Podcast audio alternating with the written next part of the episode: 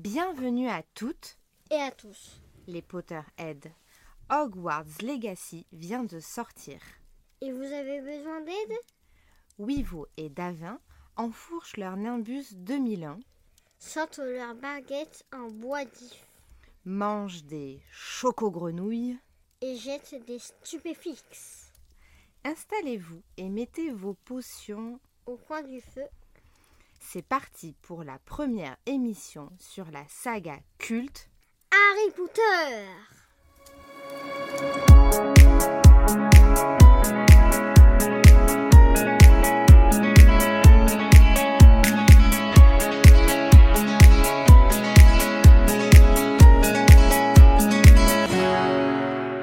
Bonjour, bonsoir, je suis Davin, il est Wivo, et c'est un vrai bonheur de vous retrouver, et en plus pour parler Harry Potter. Wivo, comment ça va? Eh ben, ça va très bien. Je suis dans un mood euh, très content pour faire ce podcast. Je pense aussi parce que ça fait un petit moment qu'on n'a pas enregistré, ça fait un, peu- un petit peu bizarre. hein. Euh, Bon, un petit moment, faut pas non Ça- plus euh, déconner, ça fait 5 ans. ça, fait 5 ans. Bon, cinq ans. Et les gens ont vraiment cru qu'on était séparés. non, ça fait. Allez, on a sauté une émission. Et encore, on a fait une grande émission Ouais. pour ceux qui l'ont raté hein, sur Desperate Puis le mois est petit. Le Voilà. mois est petit de février, donc euh, voilà. ça, c'était on peut perturbant. pas être partout. Moi, on je- peut pas je- être partout. je comprenais plus les dates et tout, et du coup, je- voilà, c'est. Au moins maintenant, là, on est bon, on est là pour Harry Potter. je Et puis on démarre une grosse série d'émissions du coup. Oui, en plus. Donc les émissions ne sont pas la suite, mais on va faire bah, pas mal d'émissions Harry Potter. Mhm. Tout simplement parce qu'il y a, il y a- bah, moi je suis un grand fan d'Harry Potter depuis que je suis gamin et euh, bah, je lisais les livres et tout, je voyais les films au cinéma à l'époque où ça sortait, tu vois. Mhm. Et il y a cinq ans, j'ai relu les livres, donc euh, adulte, avec ma vision d'adulte, et j'ai vraiment pris une claque. J'ai adoré euh, les relire, redécouvrir tout ça euh, en comprenant de nouvelles choses du coup. Mhm. Et en voyant du coup aussi bah, la, la différence, parce que du coup dans ma mémoire il restait plus que les films finalement. J'avais lu les livres quand j'étais petit et j'avais revu les films plusieurs fois, donc voilà, c'est les films qui me restaient en tête. Et là de relire les livres, je me suis rendu compte à quel point euh, bah, c'est quand même brillant. Euh, et à l'époque, je me rappelle, je t'avais fait un petit débrief où je te disais les différences entre les livres et les films, parce que toi du coup tu découvrais pour de vrai la saga il y a Mm. cinq ans. Ouais, c'est ça. Et euh, bah moi, euh, voilà, dès que tu regardes un film, eh bah, je t'apportais toutes les infos en plus. Et ensuite, on a démarré le podcast et je t'ai dit merde.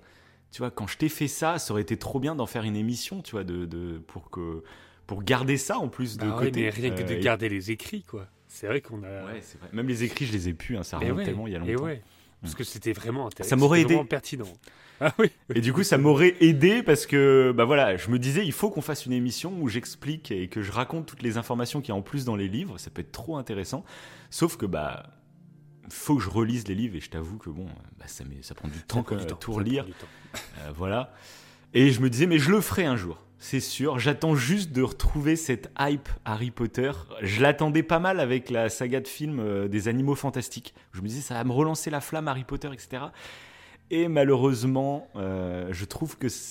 Donc il y en a trois qui sont sortis, trois films. Je trouve que ça apporte pas mal de choses au niveau du lore. Que ce soit les créatures, que ce soit la magie dans différents pays, que je trouve plutôt intéressant, mais concrètement, Surtout le troisième film. J'avais de l'espoir. Tu sais, le premier, je te rappelle, je t'avais dit que c'était un peu une bande-annonce et que j'avais quand même de l'espoir. Le deuxième m'avait plutôt plu. Mais alors le troisième, toi tu l'as même pas vu, je Mais crois, oui, le troisième, là, les oui, secrets de Dumbledore. C'est ce que j'étais en train de me dire. je l'ai toujours pas vu. Bah, moi Ouais. je l'ai vu il y a pas si longtemps, j'ai même pas été le voir au cinéma, tu vois, et j'avais été globalement déçu. Euh, T'as l'impression qu'ils ont un potentiel entre les mains. Euh, moi je trouve que l'histoire de Dumbledore et Grindelwald, je, la- je trouve que c'est un potentiel de fou, mais t'as l'impression Bah, on va y aller tranquille, on va raconter plein d'histoires annexes dont tout le monde se fout autour, et eux, eux, on va saupoudrer, tu vois, de Grindelwald et de Dumbledore. Et c'est pas assez impactant, c'est vraiment Ouais. dommage. Et, euh, et donc voilà, donc j'ai pas retrouvé la flamme, et vous le savez, notre podcast, on fait euh, les choses qui, voilà, dès qu'on a la flamme qui s'éveille dans nos yeux pour une œuvre, et ben on vous fait une émission, on a envie de vous transmettre tout ça, et du coup, tant que je ne l'avais pas, et ben je, moi, je me disais que c'était pas le bon moment. Et comme on lance l'émission, c'est que le moment vient d'arriver. Mais pourquoi, Mais Que se passe-t-il dans l'univers Harry Potter en ce tout. moment? Il y a 15 jours, le jeu Hogwarts Legacy est sorti. Et franchement, bah, j'y joue du coup depuis 15 jours et. Ah, il fait que de m'en parler. Il me parle que de ça. non, c'est vrai que c'est fou. On va vous faire. Bah, toi, tu peux pas encore y jouer parce que t'as pas de PS5. Parce que Mm. le jeu n'est sorti que sur console next-gen pour le moment et sur PC. Et pourtant, il est en train d'exploser euh, les charts, comme on dit, tu vois. Euh, il a, ils viennent de dépasser, je crois qu'ils sont à 12 millions là en 15 jours hein, de ventes. C'est stratosphérique. hein. On, on est sur un niveau euh, de jeu quasiment rockstar, truc comme ça. Les GTA, les, les Red Dead. hein. C'est donc c'est hallucinant. Et que sur next-gen. Parce que encore, il va sortir. euh, Ah oui, mais en il sort- avril, je crois, sur sur, euh, Switch. PS4 et tout. Et il sort même sur Switch en juillet. Alors je suis très curieux de voir comment il va tourner sur Switch. hein, parce que clairement, il tournera pas comme il tourne sur ma télé, je te l'annonce. et j'ai très peur quand même pour la version Switch. Mais bon, on verra bien. On verra bien. Je suis assez curieux de voir comment ils vont se débrouiller. Ok. Mais donc voilà, donc euh, ça m'a relancé vraiment dans la, dans la, la vague Harry Potter et je me suis dit, bah, vas-y, c'est le moment, on va enchaîner, donc on va pas vous faire tout dans une émission. Aujourd'hui, oh, bah, je vais vous parler un peu de Hogwarts, vous donner un peu mon avis rapide, et ensuite on va faire euh, le débrief des deux premiers films Harry Potter, donc À l'école des sorciers et La chambre des secrets. Mhm. Euh, pourquoi? Parce que je trouve que c'est deux films qui sont des adaptations quasi parfaites des livres. Concrètement, tu verras, il y a quelques petits trucs qui, en plus dans les livres, mais globalement, c'est les deux livres les plus courts hein, euh, de toute la saga. Et du coup, il y a quasiment tout ce qu'il y a dans les livres bah, se retrouve dans le film. Euh, donc voilà. Mais dans les semaines qui viennent, dans les mois qui viennent, on va enchaîner les émissions Harry Potter au rythme, parce que du coup, j'ai relu les deux premiers livres, enfin, je les ai écoutés en livre audio, excusez-moi. Je- C'était plus facile pour tout. moi pour les caler dans mon emploi du tout. temps, tu vois. fait- non, mais le mec Voilà. aura tout fait. Harry Potter en vrai, podcast, ouais, Harry Potter fois. en lecture, tout, tous les, tous les je teste possibles. pour la première fois des livres audio. En plus, c'est plus pratique avec mon boulot, comme ça, je peux, je peux écouter Ah, le livre cool, audio, tu vois, pendant que je taffe. Donc, c'est Mm. c'est ultra confortable. Sinon, euh, laisse tomber, hein, je mettrais trois plombes à les lire. Euh, donc voilà, c'est plutôt cool. Euh, mais j'ai- donc, j'ai lu les deux premiers livres. J'ai- On a regardé tous les deux les deux premiers films à nouveau. Et du coup, bah, dans les semaines et les mois qui viennent, eh ben, on va se mater euh, le troisième. Je vais écouter encore le livre audio du troisième, etc., etc. Oui, qui sera beaucoup Et là, plus par long, contre- en plus, je pense. Voilà. À partir du troisième film, tu vas voir à quel point euh, il y a un gouffre entre les livres et les films. Voilà. Hmm. Et du coup, bah là, on fera chaque film fera une émission. Donc euh, voilà, je vous conseille vraiment de vous abonner si vous aimez euh, notre Oh, podcast et aussi. Harry Potter. Il l'a dit en début d'émission. Là, franchement. Ouais, mais on le dit pas souvent en plus Mais de oui. s'abonner. On dit souvent de lâcher des likes, de lâcher des Oui, étoiles, en fin d'émission, Abonnez-vous, tout simplement, abonnez-vous. Donc voilà. Euh, ça serait assez cool. Je pense qu'on raconte un peu notre histoire comme d'habitude avec la licence Harry Potter. Et oui. Et je te laisse démarrer si tu veux parce que toi, euh, elle est assez particulière du coup. Parce que Ouais, absolu- t'es absolument passé à côté de la licence dans ton adolescence alors que t'es es de la génération Harry Potter finalement comme moi, mais t'es passé totalement à côté. Ah oui, mais totalement, ouais. Totalement. Parce que j'avais. Bon, quand j'étais plus petit, hein, j'avais Hmm. beaucoup, beaucoup aimé bah, le premier, l'école des sorciers. Je me rappelle, ça Ouais. m'avait marqué pour les effets spéciaux, pour Mhm. l'émerveillement que ça, ça procure. Et Mhm. euh, le 2, et je trouve que c'est un peu le cas maintenant, après on en reparlera, mais Ouais. le 2, je me rappelle que ça m'avait un peu déçu. Alors je sais plus pourquoi, mais j'étais moins, moins émerveillé. Je me rappelle quand j'étais jeune, hein, je suis pas là. Et après, Ouais, du coup, j'ai lâché. Clairement, j'ai lâché, j'ai pas regardé la suite. Et Ouais. euh, c'est pour ça que, bah, à un moment donné, euh, je crois que tu avais le 7 au cinéma, ou euh, ouais, je crois que c'était le 7 au cinéma, Mhm. et on allait le voir ensemble. Mais sauf que moi, Oui, j'avais pas vu les précédents. Ouais, tout à fait. ouais. Du coup, bon, bah, sans plus, quoi. Alors que toi, c'est ouf quand même, c'est ouf de se dire à quel point, à quel point moi ça m'a suivi dans ma vie parce que euh, bah, j'étais gamin, toi, j'avais 10, 11 ans quand le premier est sorti. Et de se dire qu'on a été voir le 7, on se connaissait du coup. Donc c'est c'est Mhm. ouf, je trouve. C'est C'est ça. Et le là, temps que ça a pris, ça a pris 10 ans à sortir les, tous, les, tous les films. Donc de 2001 à 2011, euh, c'est- je trouve ça fou. Quoi. Et bien, non, on en parle en podcast. Je crois que c'est encore plus On en fou. parle en podcast, est-ce que l'univers continue de vivre donc c'est assez génial. Ouais, Bah, moi, l'histoire que j'ai, euh, donc euh, du coup, en plus, bah, du coup, il y a 5 ans quand j'ai relu les livres, et bah toi, c'est là que tu as découvert la saga en entière. du Oui, coup, bah, c'est là, en fait, À ouais. la suite, euh, voilà. Bah, C'est là en fait que oui, à partir de ce moment-là, vu que toi t'adorais façon la licence, je me suis dit bah vas-y, Mhm. je vais les regarder parce que moi à cette époque-là j'étais plus sur le Seigneur des Anneaux. Je sais pas en termes de Ouais. temporalité quand c'est sorti. Oui, c'est vrai, c'était un peu la même période quand ça sortait Je les crois, deux. hein. C'était un peu le duel, ouais. ouais. Et d'ailleurs moi ce serait le but hein, de mon côté, c'est de lire. J'avais commencé mais ça prend le temps aussi, Mhm. de lire justement Ouais. les livres pour euh, faire la même, euh, mais pour le, même, le même concept d'émission, Voilà, mais même pour euh, concept. le Seigneur des Anneaux. ouais. Ça serait super Ouais. intéressant. Même pour moi, je trouve que c'est intéressant d'avoir tout le lore. C'est clair. Déjà, le peu que j'ai lu, euh, je trouve que c'est super intéressant. Mais du Mhm. coup, ouais, pour revenir à Harry Potter, bah, euh, tu m'as donné envie. Et j'ai regardé la saga. Et c'est vrai que là, c'était vraiment, vraiment pertinent. C'était de pouvoir voir les films. Donc, de les revoir du coup. Mais surtout de les voir dans l'ordre chronologique. Et que Oui, toi, oui. t'apportes la touche euh, des livres. Mais c'était trop bien. En fait, en vrai, ça. je crois que je, je suis un, une des rares personnes à avoir eu cette expérience-là. Tu commences par les films Mais- mais on y va- a quelqu'un qui apporte. Et euh, et on va le ça, partager. et on va le faire grâce à ces émissions, c'est pour ça. C'est ça. bien. Grâce à ces émissions, vous allez un peu partager cet effet-là. Donc, pour tous ceux qui n'ont jamais lu les livres, Mm. pour tous ceux qui n'ont pas lu les livres, vous allez voir à quel point, en fait, quand moi je trouve, quand on regarde les films, il y a beaucoup d'événements importants bah, qui sont dans les livres, hein, forcément, mais les livres apportent beaucoup plus de contexte, beaucoup plus de réflexion, beaucoup plus de détails. Et des fois, je trouve, en regardant les films, tu peux te dire, bon. euh, ouais, c'est un peu facile niveau du scénario, là, c'est un peu euh, ta gueule, c'est magique, euh, Mm. vas-y, laisse, euh, laisse couler ou je sais pas quoi. Et en fait, bah, moi j'étais assez halluciné en relisant les livres il y a 5 ans que non, en fait, en termes d'écriture, tout est cohérent de dingue et tout se répond. Elle a semé des graines euh, petit à petit tout au long du récit. Je trouve ça assez hallucinant et, et voilà.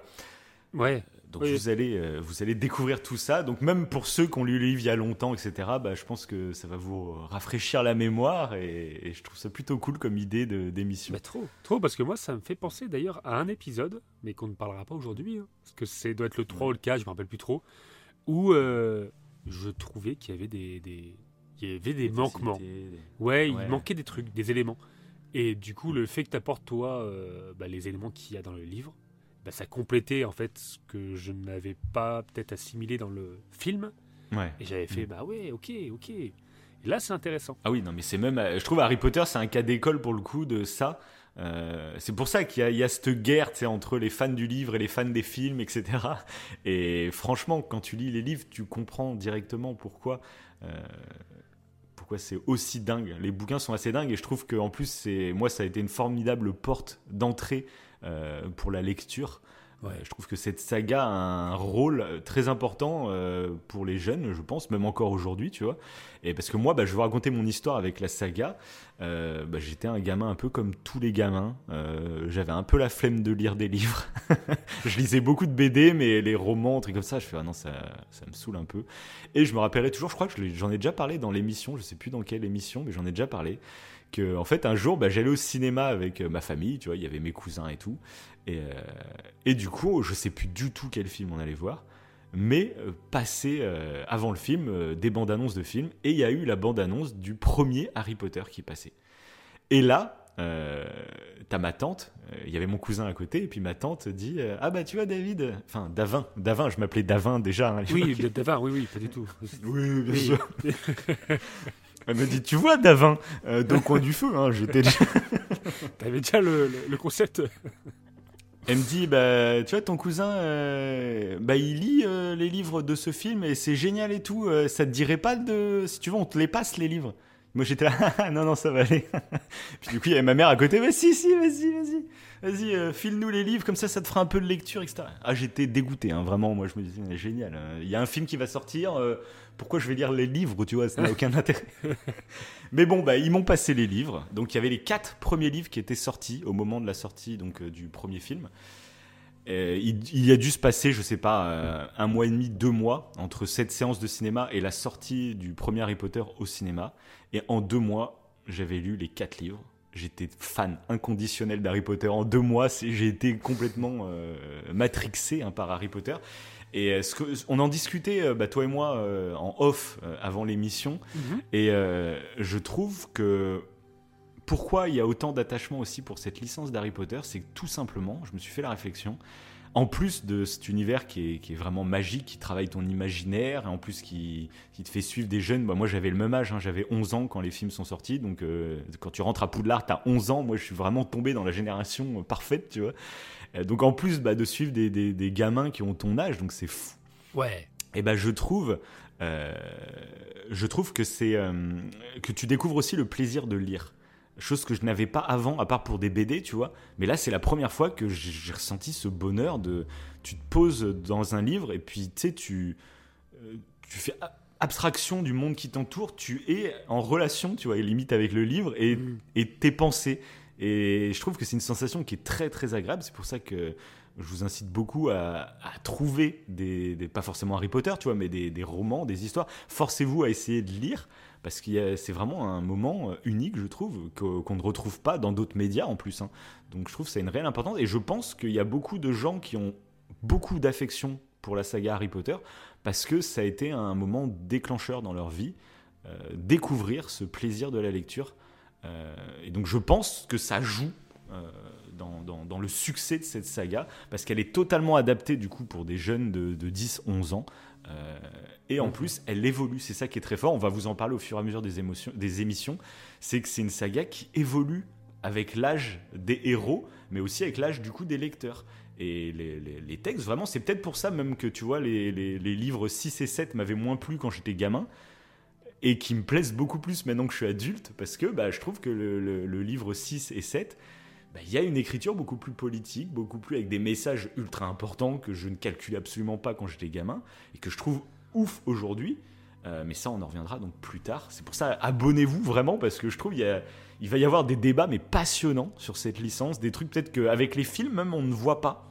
Je trouve qu'il y a des personnages qui sont totalement différents dans les films, beaucoup plus impactants, beaucoup plus. euh, Peut-être que dans les films, je les trouve un peu plus lisses, un peu plus gentils tous. Et je trouve qu'il y a des personnages qu'on admire grâce aux films, qui dans les livres sont beaucoup plus euh, distants, beaucoup plus euh, mesurés. Et je suis impatient de discuter de tout ça avec vous. Voilà. C'est beau. je viens de faire un discours politique, mon gars. Clair. non, mais déjà, rien qu'avec les deux, pro- deux premiers films là, là, qu'on va, qu'on va évoquer, je trouve Ouais. qu'il y a déjà des sujets très intéressants. Et euh, d'ailleurs, c'est des trucs que je n'avais pas vraiment fait attention auparavant. Alors, je sais pas, peut-être aussi à force de, de parler d'œuvres, et bah, ça Mm. nous pousse aussi. euh, c'est un peu. euh, Ça, c'est un truc. euh, bah, c'est comme pour tout. À force, en fait, de d'analyser les œuvres comme on le fait, pour en parler, pour le partager. Enfin, d'analyser entre guillemets, c'est juste partager euh, ce, ce qu'on a apprécié. Et bah, tu. Tu sais, c'est comme si tu avais un peu, des fois, un déclic. Et euh, il y a des choses que tu n'aurais pas vues auparavant. Parce que Ouais. euh, tu t'es jamais. euh, tu- moi, avant, je pense qu'avant d'ailleurs euh, qu'on fasse l'émission et tout, je pense que je Mhm. regardais les films, mais j'allais pas plus loin que ça. J'allais pas. C'est ça, du j'allais- fast-food, j'approfond- quoi. Ouais, il n'y avait pas d'approfondissement. Et, et en faisant un approfondissement pour chaque œuvre, en fait, ça te permet des fois de voir des trucs que tu n'auras pas vu si tu n'avais pas fait l'approfondissement, évidemment. Mais ça te permet, je trouve, d'appréhender les œuvres suivantes d'une autre manière. Et là, j'ai l'impression que pour les, bah, les deux premiers films d'Harry Potter, euh, Mhm. bah, quand j'étais petit, bon voilà, Oui. j'avais bien aimé le premier, le deuxième moins. Après, quand Ouais. j'avais revu la saga, euh, quand tu faisais le, le lien avec les livres, bon, Ouais. bah, les deux premiers, pareil, euh, ok, bon, c'est intéressant, mais sans plus. Alors que là, Ouais, mais de toute façon, même aujourd'hui, aujourd'hui, je trouve que les deux premiers films, du coup, qu'on va parler aujourd'hui, c'est vraiment des films pour enfants. Oui, Mais c'est le but, comme je t'ai dit, c'est la saga évolue avec l'âge des, des, des, des, héros. Et je trouve ça génial. Et moi, je, je t'avoue, c'est pour ça que je suis content de les faire aussi en une émission, ces deux films. C'est mes deux Harry Potter que j'aime le moins, euh, globalement. Même si euh, le 1 restera culte à vie, ça. parce que c'est- moi, quand j'étais gamin, j'ai des souvenirs. Et d'ailleurs, bah là, en revoyant le, le 1, ça faisait longtemps que je l'avais pas revu. euh, j'ai eu des moments où je me rappelais des, des réactions dans la salle. Je me rappelais euh, quand euh, à un moment Neville, il prend le balai, il, il- il se fait, euh, enfin, sais, il, il perd le contrôle du balai, etc. Mais je me rappelais que ça rigolait comme je sais pas quoi dans la salle. Pareil pour le serpent au début du film. Je- je- de revoir la scène là sans le public dans la salle, tu vois, ça, il manquait un truc. Euh, un peu, tu sais, quand on en avait parlé quand on avait fait la séance Spider-Man No Way Home, Mhm. où j'avais adoré moi que la salle réagisse à fond avec les, les surprises du film. Euh, bah, je trouve, bah, je trouve que le premier Harry Potter, à l'époque, bah, m'a vraiment marqué ce- dans ce côté-là. euh, C'était vraiment un film de cinéma que tu allais voir au cinéma avec des réactions. Euh, alors, je pense qu'il y avait beaucoup d'enfants dans la salle hein, quand je me rappelle un peu des réactions. Mais du coup, j'ai vraiment des moments qui m'ont marqué à ce niveau-là. Quoi. Euh, Ok. Donc voilà. Donc le 1 reste culte pour ça, mais pourtant aujourd'hui c'est celui que j'ai vraiment le plus de mal à revoir, parce que je trouve même que les acteurs jouent bof, même les acteurs de doublage des gamins, autant je les aime assez par la suite, quand ils vont commencer à muer, etc. Mais je trouve dans le premier film, c'est assez catastrophique. Il y a vraiment des phrases. Sais, en plus, je envoyé des audios où je te disais des phrases Oui. qui m'ont tellement matrixé quand j'étais gamin. C'est- Ouais. Ce n'est pas une réussite Des trucs comme ça, je te jure. Tu essayes de faire de la magie? Avoue que ce n'est pas une réussite Enfin, Il y a que des phrases de... Je sais pas, que- c'est pas que c'est mal joué, mais c'est très maniéré, très... euh, Ça fait, ça fait vieillot. Et puis même, tu sens qu'il y a quand même un petit peu moins de budget sur le premier film. Ah, c'est Il y en a, hein, c'est un gros film Pour les américain. effets spéciaux. Mais déjà... Ouais. Ouais. Rien qu'à partir du 2, tu sens que là, bon, Oui, ils ont eu confiance dans la licence, ils ont fait, vas-y, on met un peu des, bif- des biftons là. Parce que le premier, il picote quand même, hein, il a bien vieilli, ouais. je trouve. hein. Tu vois beaucoup, Mm. beaucoup. euh, Pourtant, moi, d'habitude, euh, c'est pas un truc qui me marque Ouais. les effets 3D, mais là, tu le vois clairement à beaucoup de moments. Donc, vrai, Ouais, bon, ouais. après, oui, bah, de toute façon, c'était un premier film d'une saga. Ouais, c'est bah, un vieux film, mais c'est aussi un film. euh, maintenant, c'est culte Harry Potter, donc tu dis, bon, il devait avoir un Oui. budget illimité. Mais non, ça. pour le premier film, euh, il y a eu un budget quand même assez conséquent, hein, faut pas déconner. Mais c'était pas non plus. On, tu vois, tu savais pas où t'allais, tu vois, ça, ça allait peut-être pas marcher du tout. Ça, voilà. Ouais, tout à Et à partir du 2, très rapidement, je trouve, on voit quand même la différence entre l'un Ah oui, et oui, le clairement. Et le 2 est assez propre, hein, globalement. euh, Oui. Même aujourd'hui, tu vois. euh, Oui, c'est vrai. parce que du coup, j'ai regardé le 1, là, je l'ai quand même loué en 4K. hein, parce que je voulais voir ce que ça donnait en 4K et tout. J'ai fait, bon, ça valait pas le coup, hein, vraiment. de Parce que j'ai tous les Blu-ray en 1080p chez moi. Et du coup, j'ai regardé le 2 en 1080p et limite, j'avais l'impression que c'était mieux que, que le 1 en 4K, tu vois. Mais bon. Ouais. Mais bref, juste avant de parler du coup de ces deux films en profondeur, je vais juste te donner mon petit avis sur Hogwarts Legacy. Donc c'est un petit avis sans spoil pour ceux qui ne sont pas encore lancés dans l'aventure. Euh, donc tout simplement, euh, je pourrais pas donner un avis ultra objectif, tout simplement parce que, bah, comme je t'ai dit, depuis gamin, moi je suis fan de cet univers. Euh, donc là, d'être dans Poudlard avec des graphismes vraiment d'un jeu triple A, tu vois, on n'est pas dans les vieux jeux qu'il y avait à l'époque. Parce que moi, je- tout simplement pour te dire, euh, quand j'étais petit, j'avais passé des heures, j'avais le DVD du premier film Harry Potter. Et alors, ceux qui ont mon âge et qui l'ont connu à l'époque, vous étiez comme moi, vous, ça va vous rappeler des souvenirs, je pense. C'était un Blu-ray où il y avait, enfin un DVD où il y avait beaucoup de bonus, dont en fait, tu avais une visite de la chambre, enfin de la salle commune des Griffons d'or. Euh, Ok. En gros, un peu comme euh, Google Street View, où tu sais, tu pouvais avancer de photo en photo et tu avais l'impression de te déplacer un peu dans le décor. Tu vois. Et c'était exactement le même concept, mais via un DVD, donc avec une télécommande, ça ramait, ça allait à deux à l'heure. Mais à l'époque, mais je passais des heures à me balader dans un truc où c'était tout petit en plus. hein. Mais ça me paraissait fou. Je fais putain, c'est- ça existe vraiment, c'est un délire. Puis après, j'avais eu le jeu sur Game Boy Advance. Où, euh, bah, à l'époque, moi, je, enfin, je- le premier jeu donc à l'école des sorciers sur Game Boy Advance, moi, j'avais adoré. Euh, je- pareil, j'avais joué des, des- des heures et des heures. Tu te baladais dans Poudlard. Alors, c'était un Poudlard qui était. euh, parce que je crois qu'à l'époque, ils avaient fait les jeux avant que les films sortent. C'est pour que ça sorte en même temps. C'était gros plan com, tu sais, tout sort en même temps, les jeux, les films, les... Et du coup, bah, ils avaient fait les jeux en se basant sur les livres, mais pas sur les films. Et du coup, il y avait vraiment des choses bah, intéressantes parce qu'il y avait des, des personnages qu'il n'y a pas dans les films, euh, que tu retrouvais dans le jeu. Enfin, il y avait les musiques, du coup, n'étaient absolument pas celles des films parce que les films n'étaient pas sortis. Donc, tu avais une autre ambiance, tu avais tout un délire. Et bah, moi, euh, bah, je- j'étais vraiment fan de ce jeu, même si aujourd'hui j'avais réessayé de le refaire sur un émulateur. Ça, c'est dur, c'est très très dur de faire ce genre de jeu avec du recul. Mais à l'époque, voilà, j'étais totalement fan. Et du coup, bah même plus tard, après, je sais, genre sur Minecraft, j'avais été sur des serveurs qui avaient recréé Ah oui, Poudlard, etc. Et c'était fou de se ça. balader dans. tu sais, il y a vraiment un délire, c'est vraiment un lieu marquant de ma jeunesse. Et du coup, bah là, quand j'ai lancé Hogwarts Legacy, je t'avoue que j'avais pas trop suivi la com du jeu. Euh, je sais pas pourquoi, j'arrivais pas à me hyper. Je trouve que tous les jeux Harry Potter qui sont sortis, euh, globalement, euh, c'était très moyen. C'était vraiment, on surfe sur la licence pour faire du pognon, mais euh, on met pas les moyens qu'il faudrait pour faire un bon jeu vidéo. Et du coup, je t'avoue, je pensais que c'était un peu ça, parce que le studio Avalanche, du coup, c'est un studio qui a pas fait grand chose avant. Euh, ils étaient que sur des petits projets. Et là, ils étaient partis à la base, c'était pas sur un gros projet de ouf. Et je pense que le budget a évolué au fur et à mesure des ambitions du studio. Mais du coup, j'avais quand même du mal à me, à me hyper. Je me disais que ça va être cool. En tant que fan d'Harry Potter, je vais acheter, de toute façon, c'est sûr. Rien que se balader dans Poudlard, de toute façon, je vais kiffer. Mais je m'attendais euh, à un truc assez moyen globalement. Et c'est pour ça que j'ai pas du tout été hypé. Tu sais, je t'en parlais pas trop avant. Tu sais, je t'en parlais, mais c'était pas non plus, euh, je comptais pas les jours avant que ça sorte et tout quoi. Mm. Et par contre, bah, depuis que c'est sorti, ah je te harcèle, je te harcèle. Ah, de- c'est bon, il s'est vengé. Il s'est- retenu tout le long.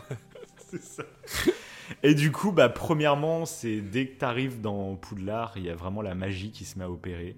Euh, parce que du coup, c'est un Poudlard qui a été créé euh, dans en étant dans l'univers des livres. Donc c'est l'univers des livres qui prime sur la, la crédibilité du jeu, enfin des décors, etc. Mais quand ils ont pu raccrocher des décors des films avec les descriptions des livres, parce que forcément, même les films ont été quand même faits euh, Oui, en rapport avec fait, les livres aussi, sûr, tu vois. Euh, bah, ils ont essayé un peu de tout réaccorder. Euh, mix. donc par contre, des films, des films à partir du troisième film. Parce que les deux premiers, c'est un vieux Poudlard, etc. Enfin, c'est Ah ouais? ils n'avaient pas de stratégie. Même les baguettes, je sais pas si t'as remarqué, dans les deux premiers films, c'est pas les baguettes qu'on peut acheter maintenant aujourd'hui. Tu sais, maintenant on a tous euh, euh, des baguettes. Il y a la baguette de Voldemort, la baguette de Dumbledore, la baguette d'Harry Potter, la baguette d'Hermione. Elles Ouais. sont tous stylisées. Que là, dans, le- dans les films, je sais même pas si t'as fait gaffe, mais genre la baguette d'Harry, c'est vraiment un bâton tout fin. Oui, c'est Ouais. toutes les mêmes quasiment, quoi. hein. Ok, Donc, ouais. euh, euh, voilà. Et, et du coup, bah voilà, il y a vraiment une direction artistique qui est partie à partir du troisième film euh, pour tout Poudlard, où là, ils ont vraiment fait une maquette entière de Poudlard. Il y a eu un design sur les baguettes. Enfin, il y a tout euh, eu un travail, je trouve, à partir du troisième film. Mais ça, on en parlera dans l'émission prochaine, bien sûr. et du coup, euh, bah, quand je suis arrivé dans, dans ce Hogwarts Legacy, j'ai découvert Poudlard. Je te- je t'avais envoyé un audio à ce moment-là. Vraiment, j'ai- j'étais les- limite, euh, j'avais limite les larmes aux yeux en fait. tu démarres dans la salle, euh, dans, dans le dortoir des Griffons d'Or et tu sors. J'ai tout fait de ça en marchant, genre en mode roleplay. Je marchais à deux à l'heure et j'observais. Les musiques sont excellentissimes, collent parfaitement à l'univers, à la magie des lieux, etc. Et de découvrir les lieux, de reconnaître, ouais, mais si je tourne là, bah, je vais arriver là. Si... Vraiment, les premières heures de jeu ont été stratosphériques. Pour tout fan d'Harry Potter, à mon avis, je pense qu'on va tous ressentir la même chose. C'est juste un kiff. C'est juste un rêve de gamin qui se réalise. En fait, c'est tout con. Et, euh, et donc voilà. Et en plus, bah, l'histoire débute parce qu'avant d'arriver à Poudlard, il y a toute une intro où t'es pas du tout à Poudlard, où tu découvres un peu le, con, le système de combat. Tu te rends compte que la- l'histoire et tout, bah, il y a une vraie histoire, limite qui est beaucoup plus prenante que la saga des animaux fantastiques. c'est vrai, en plus, je trouve que c'est largement plus prenant. Et, euh, et du, tu- coup, le mélange de tout, je te jure, les premières heures de jeu, je me suis dit, mais je vais où là? C'est parce que tu sors de Poudlard, tu peux aller jusqu'à Préolard, le petit village et tout. Le village de Préolard est juste fou. Il y a des boutiques dans tous les sens. Il y a même des boutiques où tu peux rien acheter. Mais genre, tu juste tu te balades et puis t'as des t'as des friandises qui te font cracher du feu. Ça bouge dans tous les sens. Les animations, tu sens une vraie générosité, je trouve. Où t'as l'impression que dès que tu poses le regard quelque part, eh ben, il y a une animation. Il y a, un arbuste qui se taille tout seul. Il y a un arbuste qui se transforme en dragon. Il y a, euh, des hiboux qui volent au-dessus de toi. Il y a des livres qui volent. Y a des... Enfin, je te jure, c'est quand tu démarres le jeu, en fait, as- t'es vraiment à Disneyland.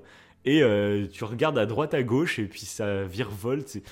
Il y a des clins d'œil de partout. Il y a des clins d'œil très marrants. Y a... Bref, c'est quasiment un sans faute. Et j'étais ultra enthousiaste au début du jeu. Euh, de toute façon, tu le sentais avec mes audios. Hein, je... J'étais en kiff total. Et j'arrive, euh, donc j'ai fini l'histoire principale maintenant. Il me reste encore des quêtes annexes et tout à faire.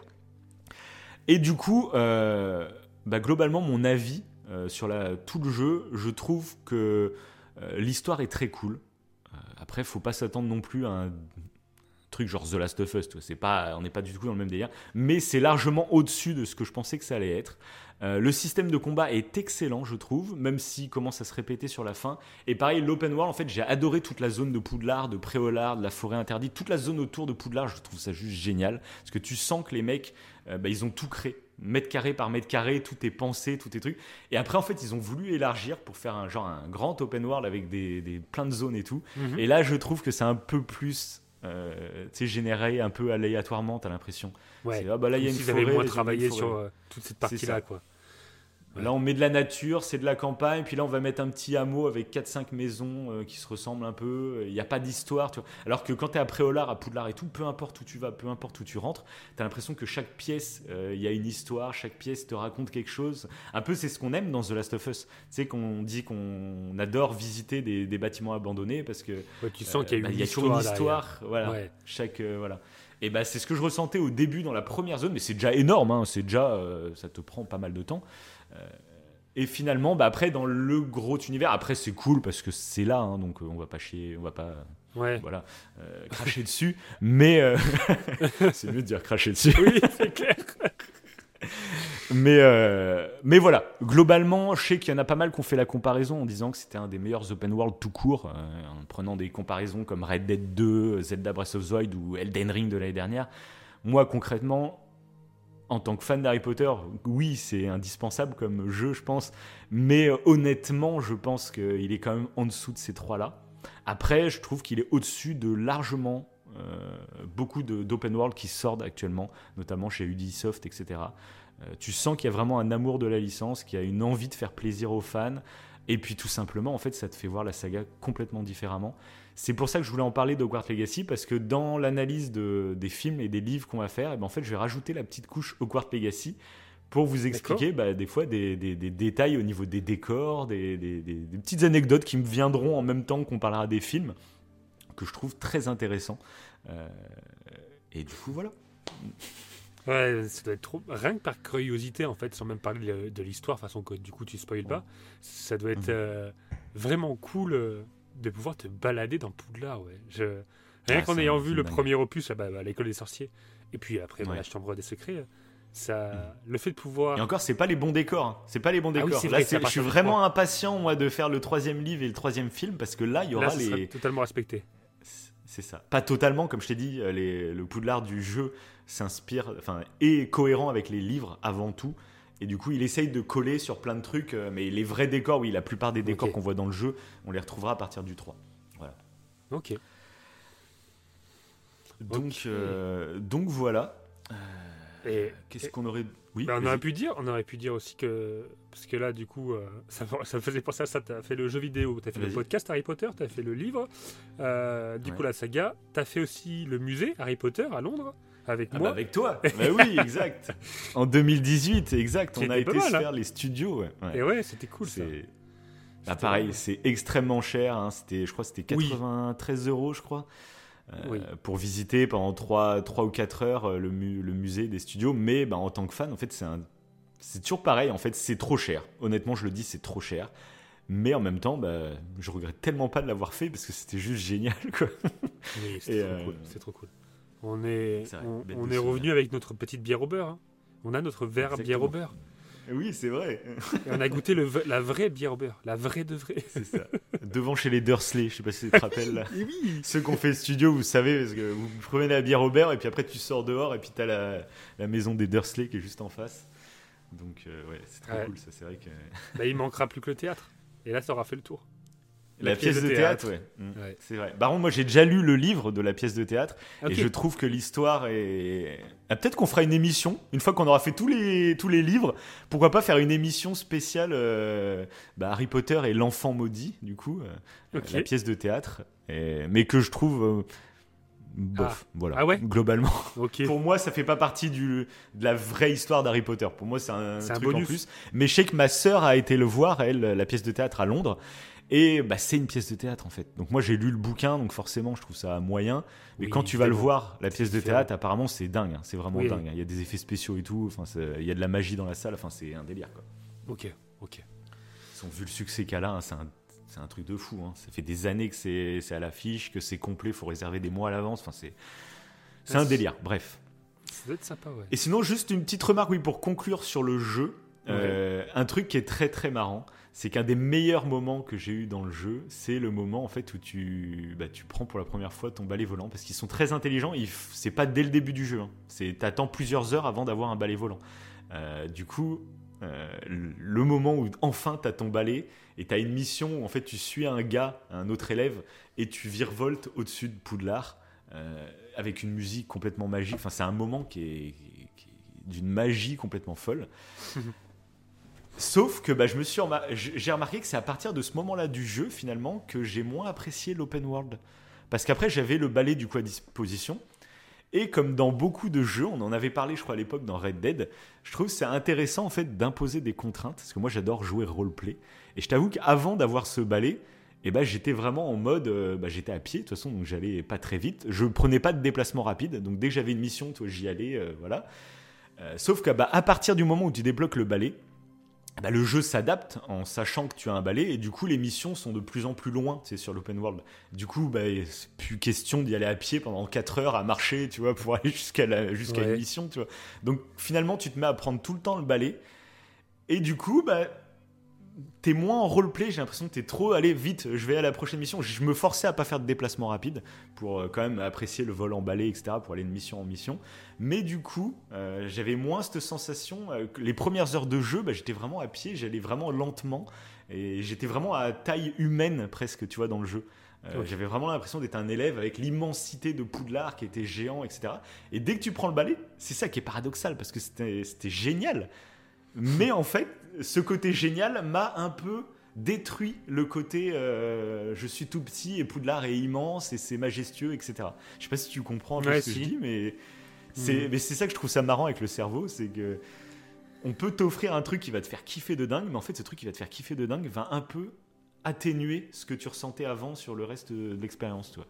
Et donc euh, et donc voilà, Bon, c'est des petits retours, parce que je trouve ça assez intéressant. Parce que je t'en avais parlé hein, dès le début, je t'ai dit putain, faut vraiment que je profite de ces moments parce que je sais à quel point le cerveau s'habitue aux bonnes choses.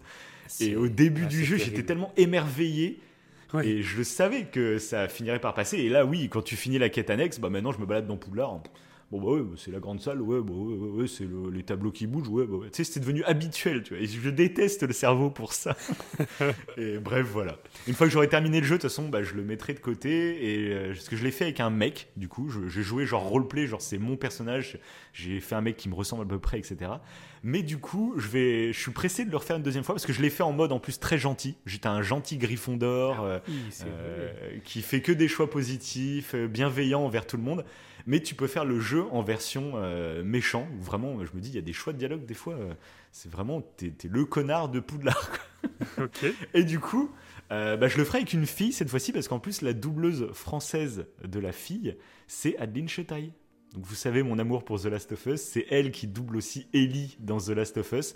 Et je me dis que je me ferai un personnage que j'appellerai Ellie Williams. Et je ferai Ellie à Poudlard. et je vais me refaire, par contre ça sera une Ellie ultra dark qui va être serpentard, je peux te le dire. Et puis elle va apprendre des sorts impardonnables, elle va faire du Avada Kedavra dans Poudlard, je peux te dire. Donc ça va être très cool, mais je vais laisser passer quelques mois, histoire de, de perdre un peu cette magie peut-être, et puis de la retrouver euh, quand je relancerai le jeu. Quoi. Voilà. Ouais, parce que du coup, ça va te changer la, la, la narration aussi, du coup. Ça fait un changement sur le, sc- le scénario. Du fait d'être du côté. euh, Bah je sais pas, je sais pas. J'imagine qu'il y, a- y a quand même certains trucs qui vont changer, j'imagine. Ok. Euh, mais il y a beaucoup de rapports, je trouve, avec les personnages. Parce que je sais qu'il y avait pas mal de choix avec des missions annexes, etc. Par exemple, pour les sorts impardonnables, moi, mon gentil Gryffondor, j'en ai appris aucun. J'ai refusé de les apprendre. Mais j'avais la possibilité de les apprendre. hein. Les Avada Kedavra, les Andoloris, etc. J'avais possibilité de les apprendre. hein. Mais je les ai pas appris parce que j'étais quelqu'un de bien. Euh, là, je peux dire qu'avec ma petite Ellie, ça va en envoyer du sort impardonnable. J'ai vraiment été une mage noire. Ah, c'est intéressant. ouais. Ça, ça m'a rappelé, moi. Donc, je suis curieux. jeu Je suis curieux de voir les différences. euh, Ça, j'adore ça. Ce concept-là de ça.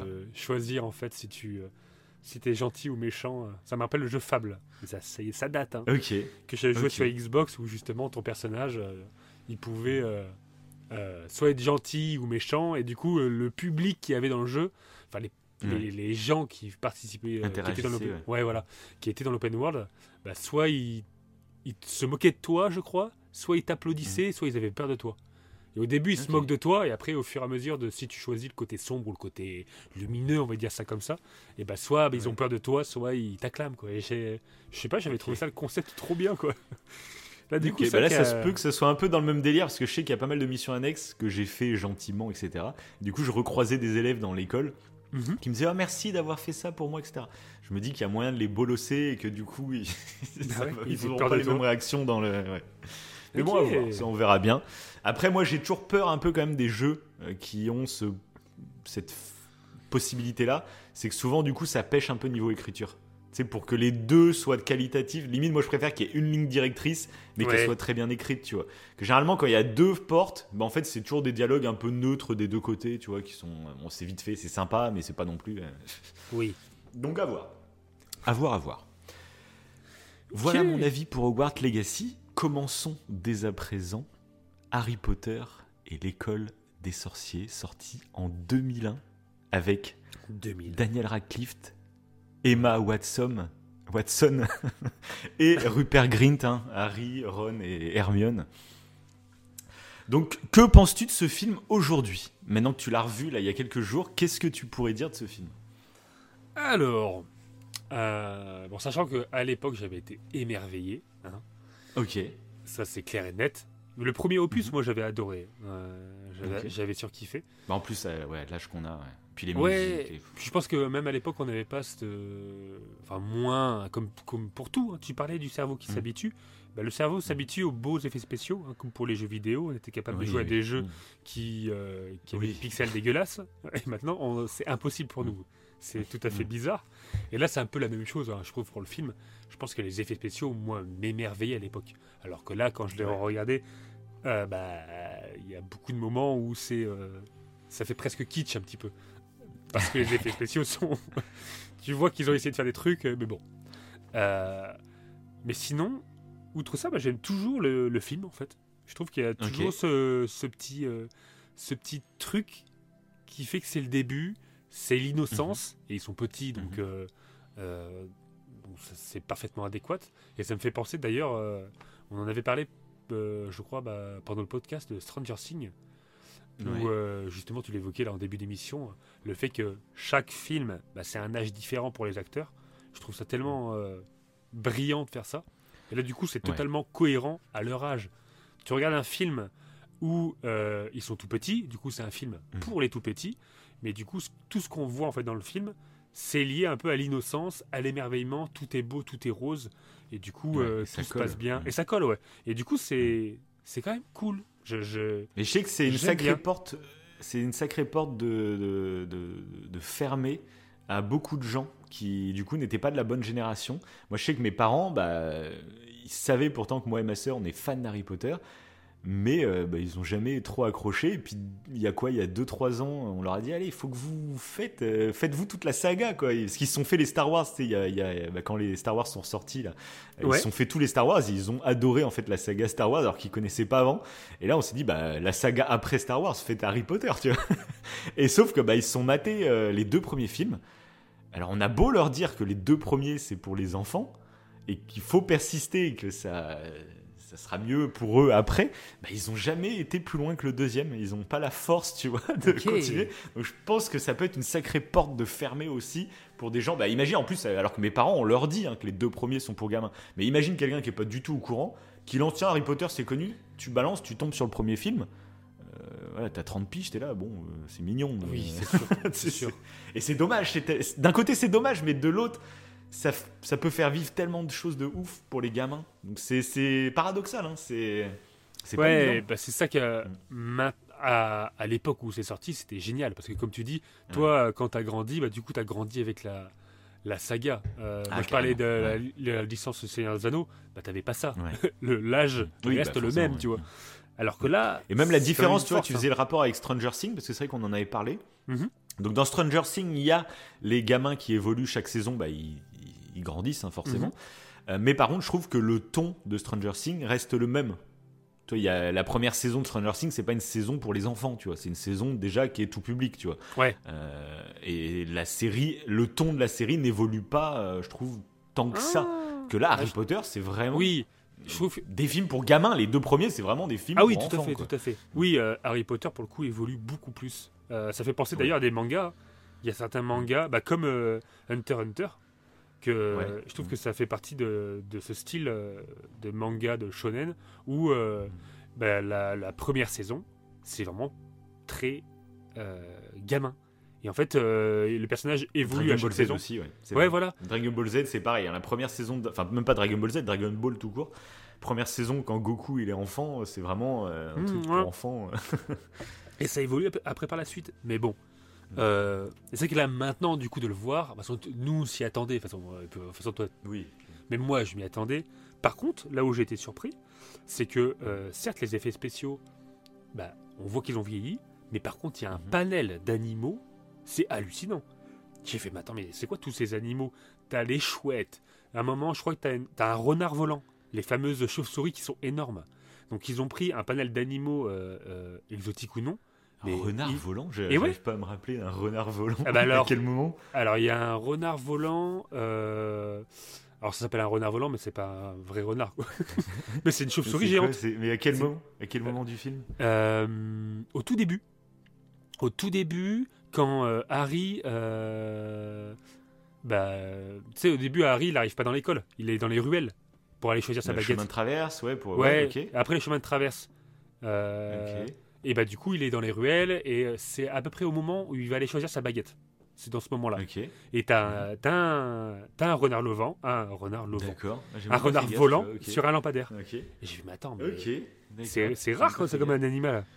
Et du coup, bah. Ouais, bah, bah, pour le coup, moi je trouve en plus, bah, au niveau des animaux, pour le coup, c'est un des trucs géniaux, je trouve, de la, de la trilogie, du coup, pour le moment, des animaux fantastiques. Je trouve qu'ils ont apporté vraiment un lore au niveau des créatures grâce au personnage de Norbert Dracono qui, qui est cité dans, je sais plus s'il est cité dans le film, mais il est cité dans les livres parce que bah, Harry doit chercher un bouquin euh, pour ses livres scolaires et il y a un bouquin de Norbert Dragano sur les créatures magiques justement.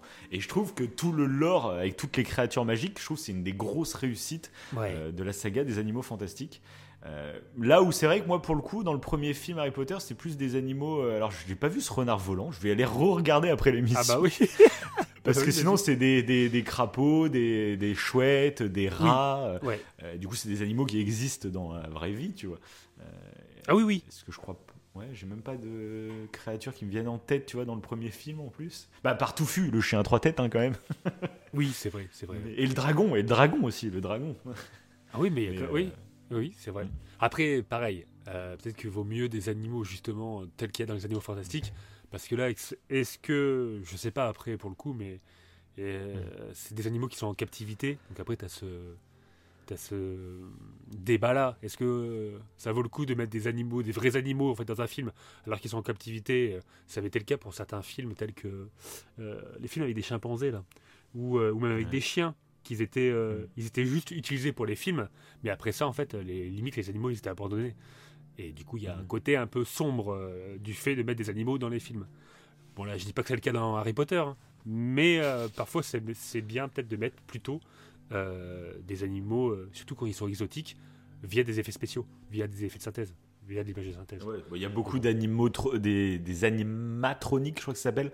Euh, C'est vrai. Je sais que dans la suite, même, euh, même dans la saga Harry Potter, je sais qu'il y a beaucoup de, de personnages après qui sont faits avec des robots, etc. Quoi. Mhm, mhm. Bah, tu regarderas le petit renard volant, mais qui n'est pas un renard volant, hein, qui est juste, euh, Ouais, on l'appelle comme ça, mais c'est la, la chauve-souris la plus grosse, euh, la grosse du monde. C'est un monstre. Ok. Ok, ok. Là, ça m'a marqué, oui. voilà, Donc sans sinon, bah, déjà pour ce, Voilà. pour ce rapport, bon on peut spoiler, hein, là, là, c'est bon. Ouais, on spoil. oui, t'inquiète. Ah. Euh, dans ce rapport du coup au fait que ça soit un film pour enfants, la- le premier avantage je trouve du bouquin, euh, c'est qu'en fait tu le sens beaucoup moins, euh, clairement. Ok. C'est donc la lecture est adaptée pour des enfants, mais ça reste très agréable à lire pour un adulte parce qu'on est vraiment dans, il n'y a pas beaucoup de descriptions, on va dire. C'est peut-être ce qui, comme maintenant que j'ai fait le jeu, je m'attendais à plus de descriptions, t'es des lieux, etc. pour essayer de reconnaître le décor, tout ça.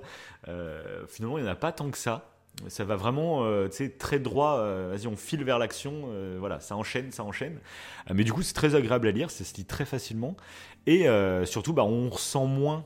Tu sais, comme c'est toi qui imagines toi-même les personnages dans ta tête, bah, t'as pas ces gamins de 11 piges qui vont Ouais. résoudre tous les problèmes de l'école, tu sais. euh. Donc, euh, t'as moins ce sentiment-là. Et je trouve bah, le livre euh, est plus facile à lire, limite, que de regarder le film, je trouve. Ok, ok.